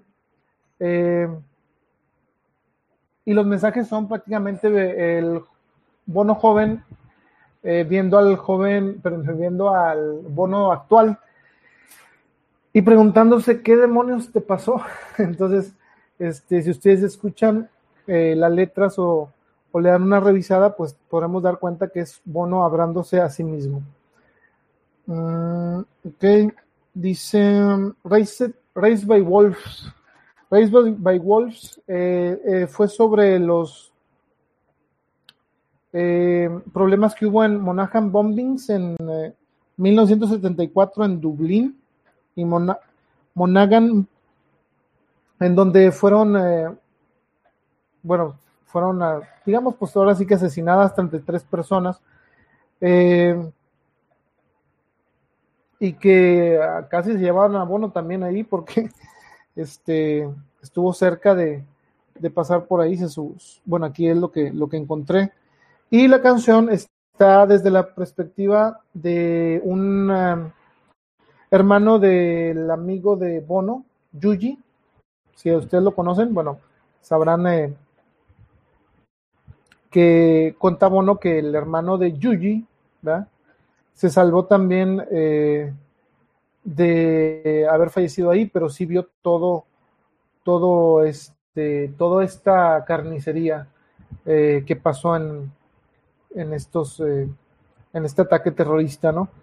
Y después el hermano de Yuji, pues iría directo a hacer una, hacer una adicción a la, a la heroína. Y bueno, pues me imagino que fue muy traumante el, ver eso, ¿no? Jorge Iván Villegas Andrade, hola amigo, estamos hablando aquí de YouTube, estamos en el Songs of Innocence y sigue Cedarwood Road. Cedarwood Road, eh, pues es nada más y nada menos eh, la calle en donde Bono vivía durante su juventud. Para los que no sabían, así se llamaba Cedarwood Road. Y bueno, eh, de ahí tomó, la, tomó el título y también este, menciona un jardín eh, por el cual él, él pasaba. Dice, de, pertenecía a la familia Rowan. Y bueno, de este de disco se han dicho que es muy personal para la banda y, este, y pues bueno, si es, si ustedes logran ver los temas, todos se refieren a algún aspecto de la vida de, de cada uno. Y había otra que esta sí espero que es con pinzas, ¿no? Hay una canción que se llama Sleep Like a Baby Tonight y está escrita sobre un o un em, padre eh, pedófilo. Entonces esa este, fue la, única información que encontré. Y bueno, padre, me, eh, estoy hablando no de padre de familia, sino padre o como cura. Eh, si hay alguien de aquí que no sea de, de México, bueno, es un, puede ser un padre, ¿qué si no muy? Un sacerdote, gracias, productora con el dato. Muy bien. Aquí me, me avienta una soga para que me, me levante porque si no se me va el sinónimo. Mm. Sleep like a baby tonight. Habla de, de, eso precisamente. Y la siguiente se llama This is where you can reach me now. O aquí es donde puedes encontrarme ahora. Dice que esta canción eh, se inspira mucho en, The Clash, ¿sí? Eh, y se la dedica entre sus líneas, ¿no? Al guitarrista de Clash, Joe Strummer, Stromer, perdón. De las letras vienen, según Bono, cuando él se da cuenta que había encontrado una nueva familia y que esa familia iba a ser YouTube. Porque si ustedes se dan cuenta, pues Bono no tuvo así como que una gran un gran hogar, incluso podemos verlo, aunque él diga que es de Aung San Suu Kyi, la de este Walcon, cuando dice come, hard to know what it is when you never had one, este, pues te das cuenta que Bono tampoco así como que consideraba hogar a su hogar después de que fallece su mamá. Entonces esta canción habla sobre eso, eh, sentir que ya encontró un hogar eh, y ese hogar pues era la banda eh, pues YouTube, ¿verdad? Dice Ángela Ávila, mm, vamos a ver, en la edición especial del CD, la canción de Crystal Ballroom y Lucifer Hand suenan muy bien. Fíjate que eso me enteré ahora últimamente, este, no las he escuchado, no les voy a mentir, esas sí no las he escuchado, pero ya que me las recomendaste, las voy a poner en mi lista para darles una escuchada. Eh, digo que me traté de, de centrar únicamente en las, en las que no son canciones de ediciones especiales, pero a lo mejor hacemos el siguiente de, las canciones extra y todo lo demás. Este, estaría bien, ¿no? Digo que, ¿por qué no? Siguiente eh, es la de The Troubles. Esa está muy buena, a mí me gusta. Es de las, para mí, para, de las mejores del disco. Que por cierto, no me han dicho cuáles son sus mejores del disco. Este desde Songs of Innocence mi productora hizo una cara de que todas, no sé por qué. pues a mí me gustó de Troubles, no sé ustedes. A nuestro amigo Ángel dice que en la edición especial, pues le gustó también Lucifer Hands y Crystal Ballroom. Probablemente regresemos y hablemos de esas pronto. De Troubles, pues simplemente es eh, Bono diciendo que, eh, pues sí, sobre, ya saben, los problemas de Irlanda y todos los problemas domésticos que han tenido eh, en cuanto hablamos de país. Y pues ya nos vamos a ir rápidamente porque ya llevamos tres horas y nos vamos a, con el Songs of Experience, que ya es el último disco de YouTube que vamos a hablar esta noche. Y pues prácticamente porque pues es el que cierra esta serie de especiales eh, enfocados en la discografía. Regresaremos con las canciones que no dijimos porque no venían en la discografía y otras cosas que probablemente deban de saber. No sé, algo que nos dé tres horas para hablar de YouTube hay bastante. Pero bueno, Songs of Experience, si ven ahí la imagen y para los que nos están escuchando, pues es, eh, vamos a entrar a este álbum que salió el primero de diciembre del 2017. Ay, disculpen la hora para los fans, es la 1.14 de la mañana si nos siguen en vivo. Pero, pues bueno, vale la pena hablar de YouTube, ¿no?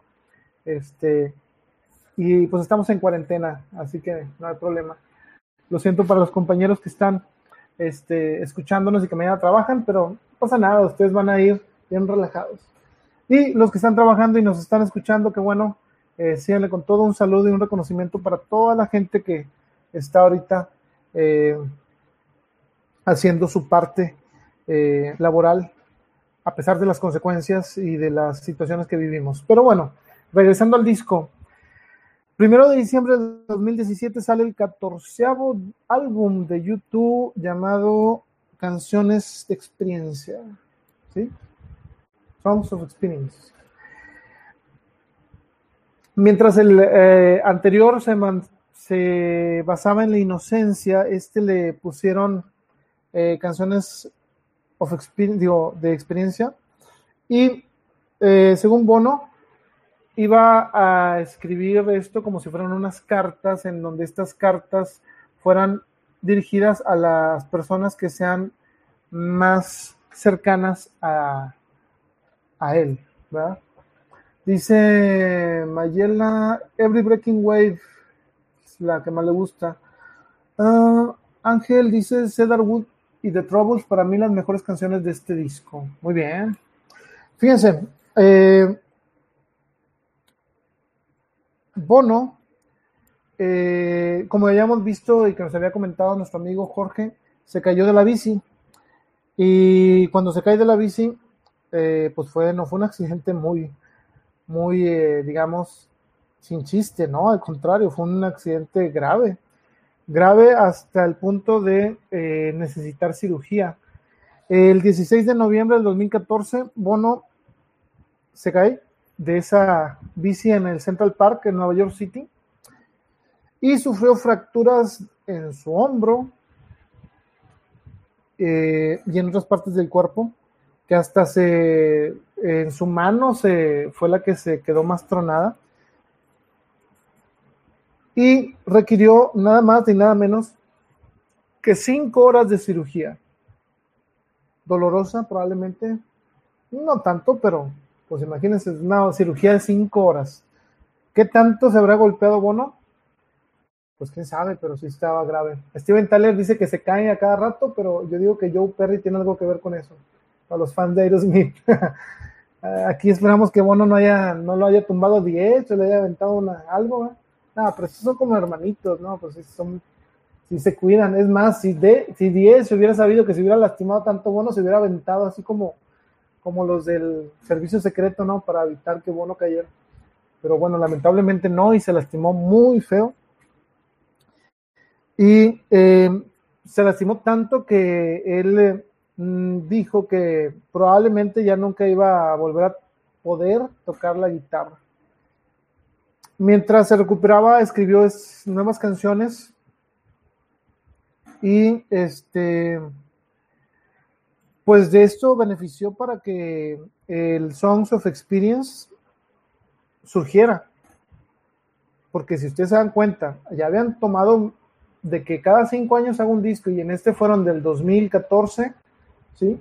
Al 2017, o sea, tres años nada más. Si nos vamos a, en teoría, a lo mejor sale un nuevo disco de YouTube. Ah, esperamos. No, no sé si mi productora sabe algo, si, o los fans saben algo, si va a haber un nuevo disco de YouTube pronto. Hasta ese momento no he llegado. Eh, pero bueno, volviendo al 2014, mientras Bono se recuperaba de, de estas heridas, eh, dice que tuvo tiempo para que concentrarse y terminar este álbum o bueno, al menos meterle más, eh, eh, más letras y más canciones.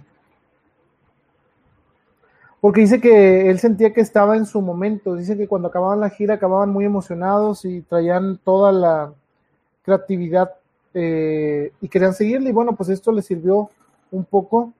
Eh, Diez diría también que bueno, sí estuvo mal que Bono se cayera, pero qué bueno que después de caerse se dedicó a hacer canciones y le siguió.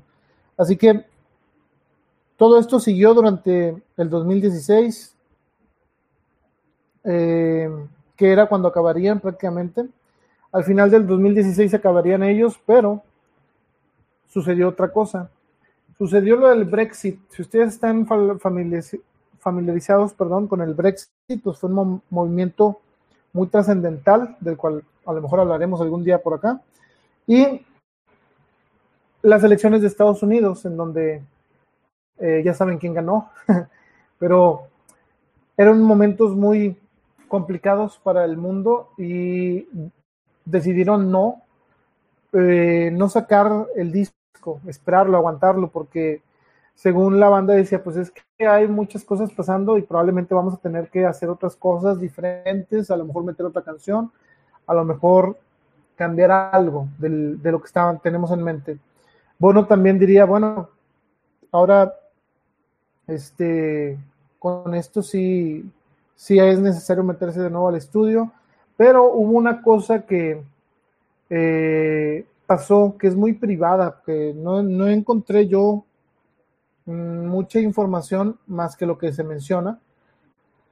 Dijo Bono que tuvo un problema, digamos, de, ¿cómo le podemos explicar? Un problema cercano a la muerte.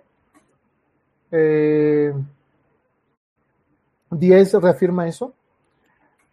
Y tuvo una experiencia cercana a la muerte y, no quisieron decir si, si era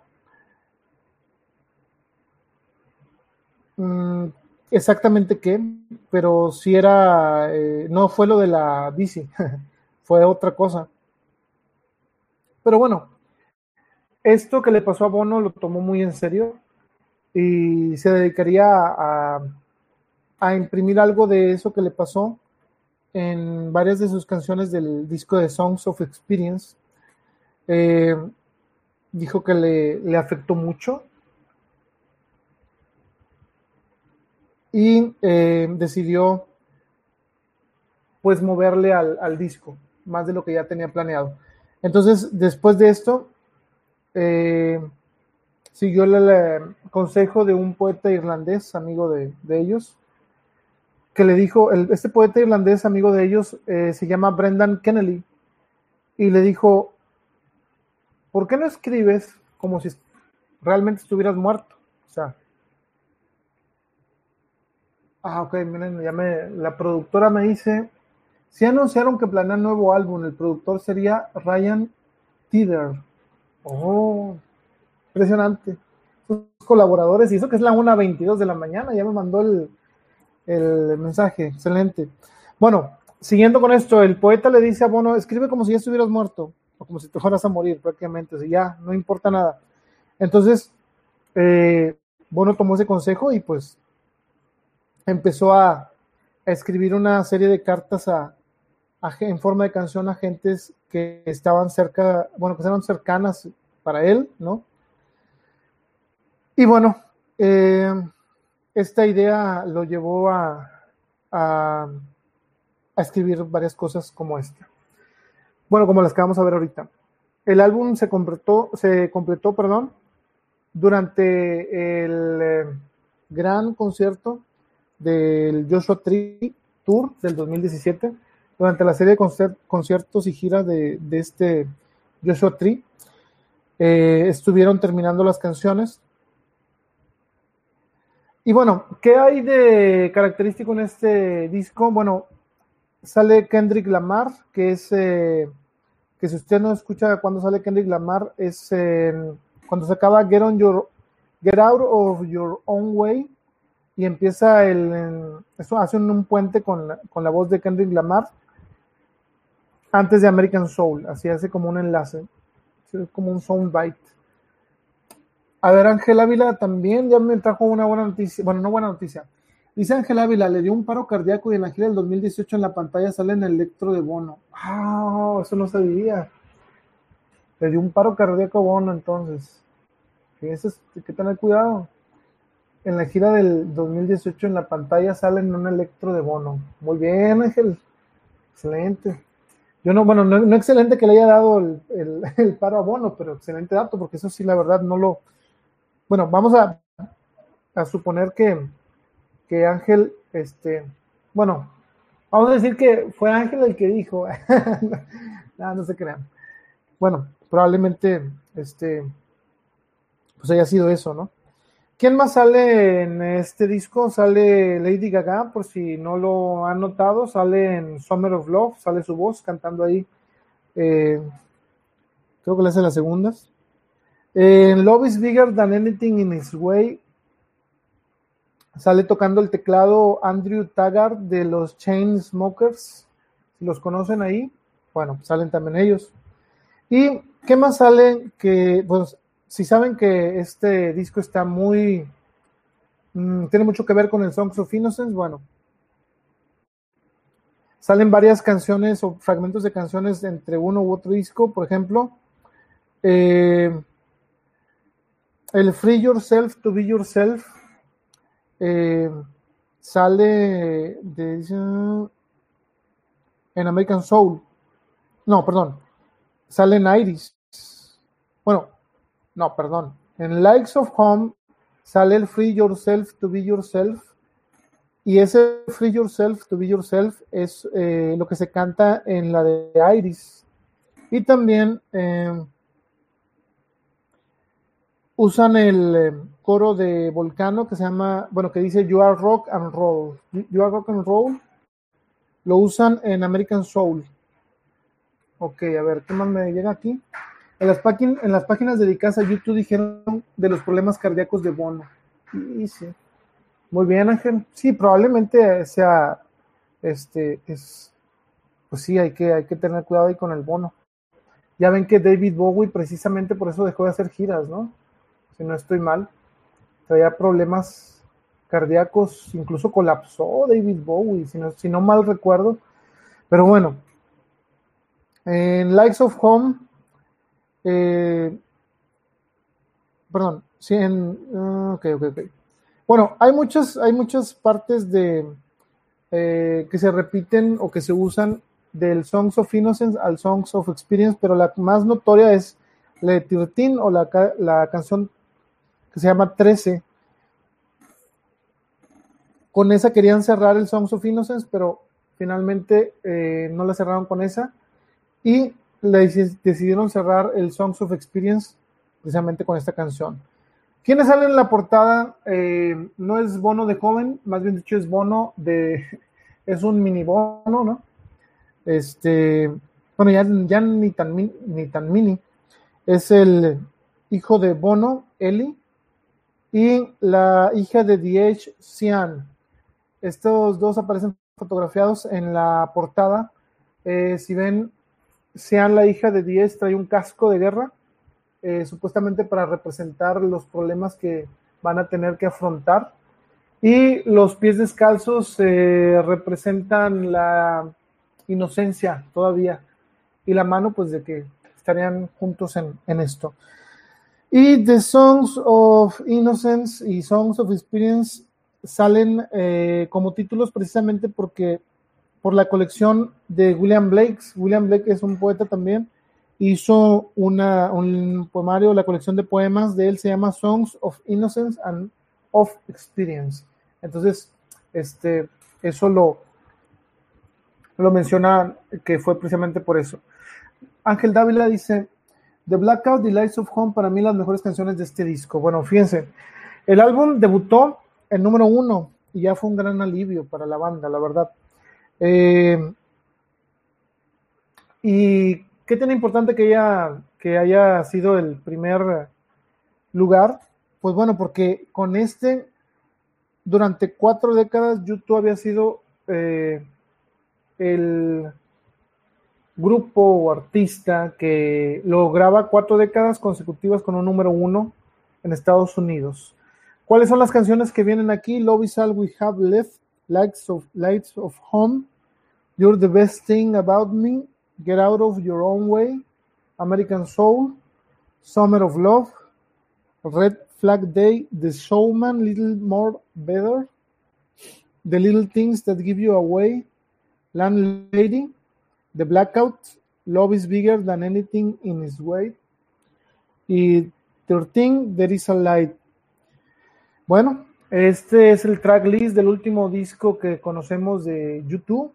Y pues vamos a empezar a hablar sobre algunas de estas canciones, sobre todo la primera, que es de las favoritas mías. Eh, se llama Love is all we have left. Love is all we have left eh, la describe Bono como Sinatra cantando desde la luna. y pues sí, tiene ese tipo de eh, sintetizador o distorsión en la voz del coro, que está muy buena. Y la verdad, a mí me pareció muy, eh, un track muy, muy interesante cuando lo escuché y no pierde su vigencia, al menos para mí no. Eh, ¿Cuál más? Likes of Home. Esta de Likes of Home, eh, que es favorita aquí también de Ángel, es, habla sobre, sobre esto que nos comenta eh, nuestro amigo Ángel, sobre la, el roce con la muerte que tuvo Bono. Y bueno, él lo declara que pues, prácticamente está escrito por eso ¿Y dónde es el fragmento exacto en donde alude a eso? Bueno, dice, I shouldn't, I shouldn't be here because I should be dead. I can see lights in front of my home. O que en español, eh, no en inglés tan chafa como ahorita traigo, viene siendo, no debería estar aquí porque debería estar muerto. Y puedo ver las luces enfrente de mí. Entonces, eh, bueno, ese es sobre la sobre la, ese encuentro cercano con la muerte que tuvo Bono. Y bueno, You're the Best Thing About Me habla sobre eh, otra vez una canción de amor para Ali. Y le escribió después de que tuvo una pesadilla en donde eh, había destruido su relación con Ali. Entonces por eso se llama You're the Best Thing About Me. Y eh, pues bueno, ahí le sacaron un susto a Bono. Eh, y bueno, de eso se trata You're the Best Thing About Me. Eh, Get Out of Your Own Way. Get Out of Your Own Way se trata, bueno, Bono esta se la dedica, digamos, o se la, dirige hacia sus hijas, demostrándoles que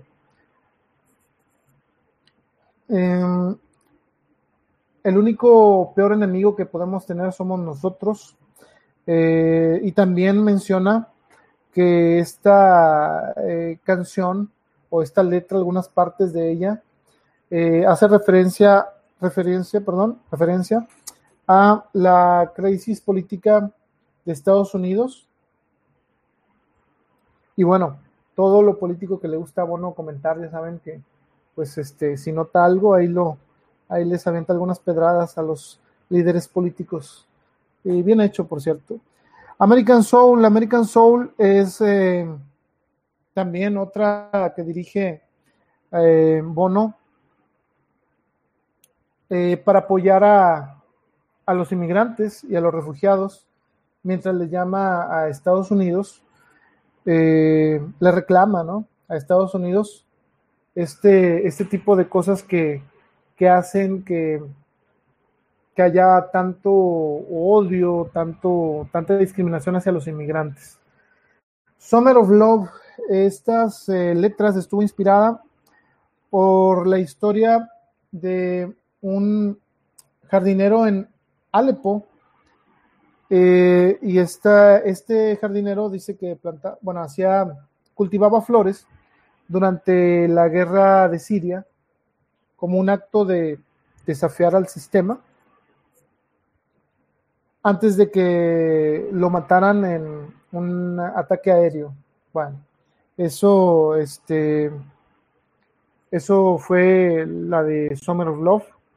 Y si se dan cuenta, bueno, ahí viene un fragmento que dice, I've been thinking about West Coast, not the one that everybody knows. No, everyone knows. A ver otra vez porque tengo que practicar, compañeros. Eh, I've been thinking about West Coast, not the one that everyone knows.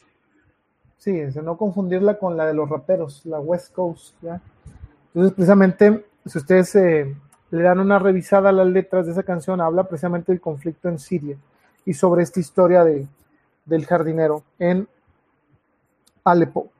Y bueno, Red Flag Day, ¿de qué nos habla? Eh, hacen un contraste entre un encuentro romántico en la playa de un eh, refugiado de Siria, eh, escapando mediante el mar Mediterráneo. Entonces, este, ese también es, por si lo quieren ver, eh, véanlo, es una, es una buena canción, buena letra. The Showman, The Showman eh, habla sobre una, ya vimos, estas son cartas prácticamente, una carta que le escribe Bono dirigida la, al público, ¿no?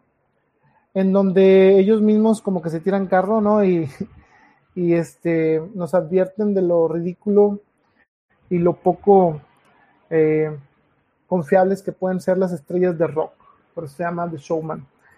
Eh, the Little Things That Give You Away. Esa es para mí probablemente la mejor del disco. Y sobre todo cuando, cuando se acaba. Eh, debo admitir que no se vea la historia de esta canción, sobre todo por qué la compusieron, pero bueno, eh, dice que esta canción eh, se supone que Bono se le, está cantando a sí mismo. Eh, igual prácticamente que la, la, había otra que mencionamos, pero bueno, aquí, a diferencia de la otra, hace un contraste, o sea, hace unos reclamos entre lo que, lo que hizo el bono anterior a lo que hace el bono de ahora. Y este al final tiene una crisis, ¿no? Eh, y admite sus propios miedos. Eh, y bueno, es una muy buena, muy buena canción. Probablemente de las que más me han gustado, no nada más de este disco, sino de las, de las, este, de la historia de la banda, del, de, desde el primero hasta el último, esta es una de las que más me gusta.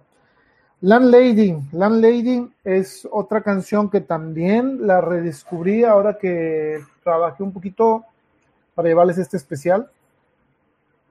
Landlady es un tributo otra vez a Ali, eh, porque ella lo apoyó y, digamos, nunca lo abandonó en ningún sentido desde eh, los días en que la conoció y que era su, digo, en, en palabras de mono, que era su motivación para regresar a casa. Y hay muchas frases de esa canción que después dices, ah, mira, si se la dedica a Ali en esa, en esa este, canción. Y bueno, The Blackout, otra favorita de aquí de la banda. Eh, esta habla sobre la democracia, eh, el estado de la democracia ahora y también algunas cosas que Bono empieza a mezclar, como los desastres y de la extinción, incluso mete a los dinosaurios, ¿no? Y pues bueno, todo esa, todo esa, este, esos temas los mete aquí en The Blackout. Es una canción apocalíptica, bien dijera The Edge en alguna entrevista que leí por ahí. Love is bigger than anything in its way. Bueno, esta, Bono le escribió eh, como si fueran las últimas palabras que le dijera a sus hijos. Ya digo, hablamos de que después del susto del paro cardíaco que nos comenta nuestro amigo Ángel, pues bueno, Bono eh, escribiría esto como una carta para sus hijos. Eh, que el mensaje en sí es que el amor eh, es el poder que supera todos los obstáculos que puedan que se puedan atravesar en el camino, ¿no? Y que ese camino te puede llevar a tu potencial, a, bueno, a todo tu potencial si lo enfocas precisamente en el amor. Y bueno, para despedir es eh, la canción número 13, eh, There is a Light, hay alguna, hay alguna luz. Eh, esta, como les habíamos mencionado, pues es simplemente una canción de despedida. Esperemos que no de la banda, como bien dijeron ahorita, que va a haber otro disco, bueno, esperemos que sí. Pero bueno, esta era de que confiaran que hay una luz que los llevará eh, y iluminará en ese camino aún en los tiempos de duda.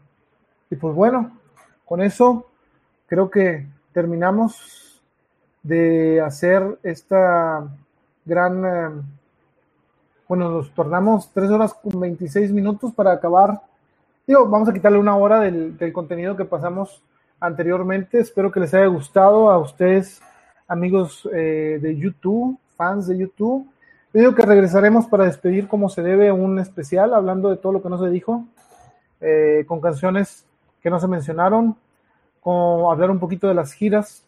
Y pues ahora sí ya daremos carpetazo con esta cuarta, cuarto especial la próxima semana. Espero que nos acompañen. Y pues bueno, también espero, eh, bueno, gracias a, todos los que se quedaron por acá. Por aquí estoy yo, otra vez. Eh, y pues bueno, qué bueno que, que se dieron la vuelta en este eh, muy, sí, muy buenos programas dedicados a los discos de YouTube. Gracias, Ángel, qué bueno que les gustó. Eh, como les digo, la próxima semana regresaremos para, para mostrar el, eh, los otros, las canciones que no que no, no mencionamos y hay bastantitos, hay bastante, bastante material. Probablemente habíamos hablado que vamos a hablar de las giras. Ok, habla de las giras, exactamente. ¿Haremos dos especiales de YouTube o no? Pues igual si me los aviento, nos los aventamos, ok.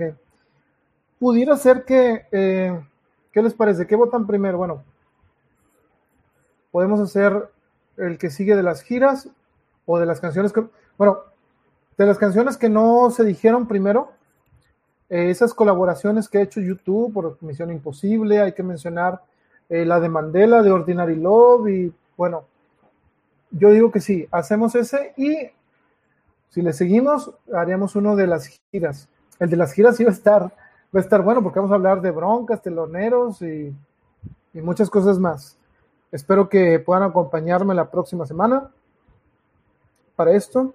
Y bueno, ahora sí voy a meter algunos eh, comerciales, pero los dejo tantito con una, con dos cápsulas. Espero se queden y ahorita regresamos. Bueno, a ver, espérame, déjame contesto. El último dice, uh, hay un mundo de canciones y lados B. Sí, sí, sí. Debemos eh, revisarlos. Voy a ponerles aquí eh, una, la la sección de mi amiga eh, Rosy Almaraz. Ella es una intérprete poeta y dura un. Eh, nos va a compartir algo de su poesía. Espero que les guste. Y ahorita regresamos y, comentamos a ver con qué más le vamos a seguir de YouTube. Acepto sugerencias. Eh, la verdad es, es bueno despedir a la, a la banda con varios especiales. Y bueno, digo, son prácticamente bastantitos años. Eh, ¿Por qué no hacerlo, no? Y bueno, aquí los dejo tantito y ahorita regreso, no me tardo, los dejo con mi amiga Rosy Almaraz en su eh, sección nominada Poesía Viva. Espero que les guste, no nos tardamos. En pocos días vi cómo la construcción se iba derrumbando. Me quedé quieta y en silencio, hasta que decidí salir corriendo, pues el escape es parte de mi vida pero no podía. Estaba atrapada. Me atraparon. Me dijeron que era mejor estar dentro, que debía cuidarme. Sí, otra vez. El famoso tema de cuidarme mucho. Pero ahora era distinto, en otro escenario y desde otra perspectiva.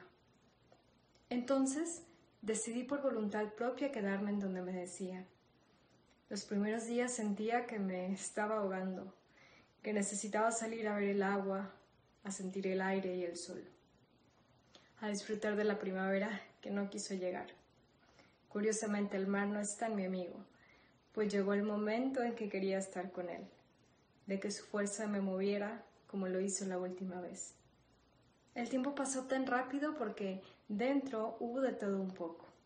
Arte, gastronomía, cultura, literatura, pintura, tecnología, salubridad, unidad, como nunca antes. En abril vi cantidad infinita de personas que, como Sabina, les habían robado su mes, pero conmigo no fue así, pues a mí me lo regalaron. Me lo regalaron para que sucedieran cosas que en otro contexto no hubieran pasado, para darme cuenta de lo afortunada que era para enfrentar todo lo que estuviera en contra, para sembrar en mí misma. Es mayo y sigue habiendo ruido. La tormenta se escucha muy fuerte y la construcción sigue en derrumbe. Ahora prefiero portar la fe, mantenerme activa como si estuviera escapando. Pero estoy sembrando, pues la cosecha llegará pronto. Bueno, ya regresamos. Este, gracias a Rosy Almaraz por su eh, por su sección. Y bueno, a ver, nada más para terminar, eh, dice saludos, estimisen, ok, muy bien, una, un saludo y un aplauso. Bueno, también un aplauso a Gerardo, este, que anda aquí con nosotros un ratito. El día de mañana, bueno, los invito a ustedes, amigos de YouTube, si les gustó esto, a lo mejor les gustan mis libros, así que eh, el día de mañana tengo una presentación virtual por este mismo, eh, por este mismo, no es canal, por esta misma página. Si ustedes eh, se quieren dar la vuelta, voy a estar presentando mi libro Estación Kimura. Si lo ven en la Revolución Cultural presenta, esta es la primera feria internacional virtual del libro eh, me voy a estar aventando algunos textos que escribo. ¿Hay referencias de YouTube en mis libros? Sí, sí hay. Eso lo diré ya, eh, digamos, al último cuando terminemos los especiales. Hay, hay una referencia muy buena en, de, a YouTube en, en el libro 77, no en este, pero, pero bueno, espero que les, que les guste. Espero que nos vean mañana. Va a ser las siete y media. Compartan, como les digo, den like. Este esto que hacemos nosotros es para ustedes. Qué bueno que se den la vuelta. Y este, pues, ¿qué les puedo decir? Ahorita, eh, más que gracias a los fans de YouTube, a toda la gente que no es fan de YouTube, pero que quiere ver eh, algo diferente. Qué bueno que nos acompañó. Y pues bueno, yo voy a estar eh, mañana con ustedes. Si ustedes están conmigo, estaremos a las siete y media, como les digo, por este mismo canal hablando un poco de, de mis, bueno, canal no, por esta misma página hablando un poco de mis este, textos eh, de este libro. Si usted lo quiere conseguir, este, mañana no se lo pierda. 24 historias. Y bueno, ¿qué más les puedo decir? Eh, déjenme preparo esto. Porque como les decía anteriormente, gracias por su paciencia. Eh, y pues nos estamos yendo porque si no nos vamos, eh, pues no nos vamos a dormir y es noche. Un gusto de verlos. Los espero el próximo domingo y vámonos antes de que vengan por nosotros.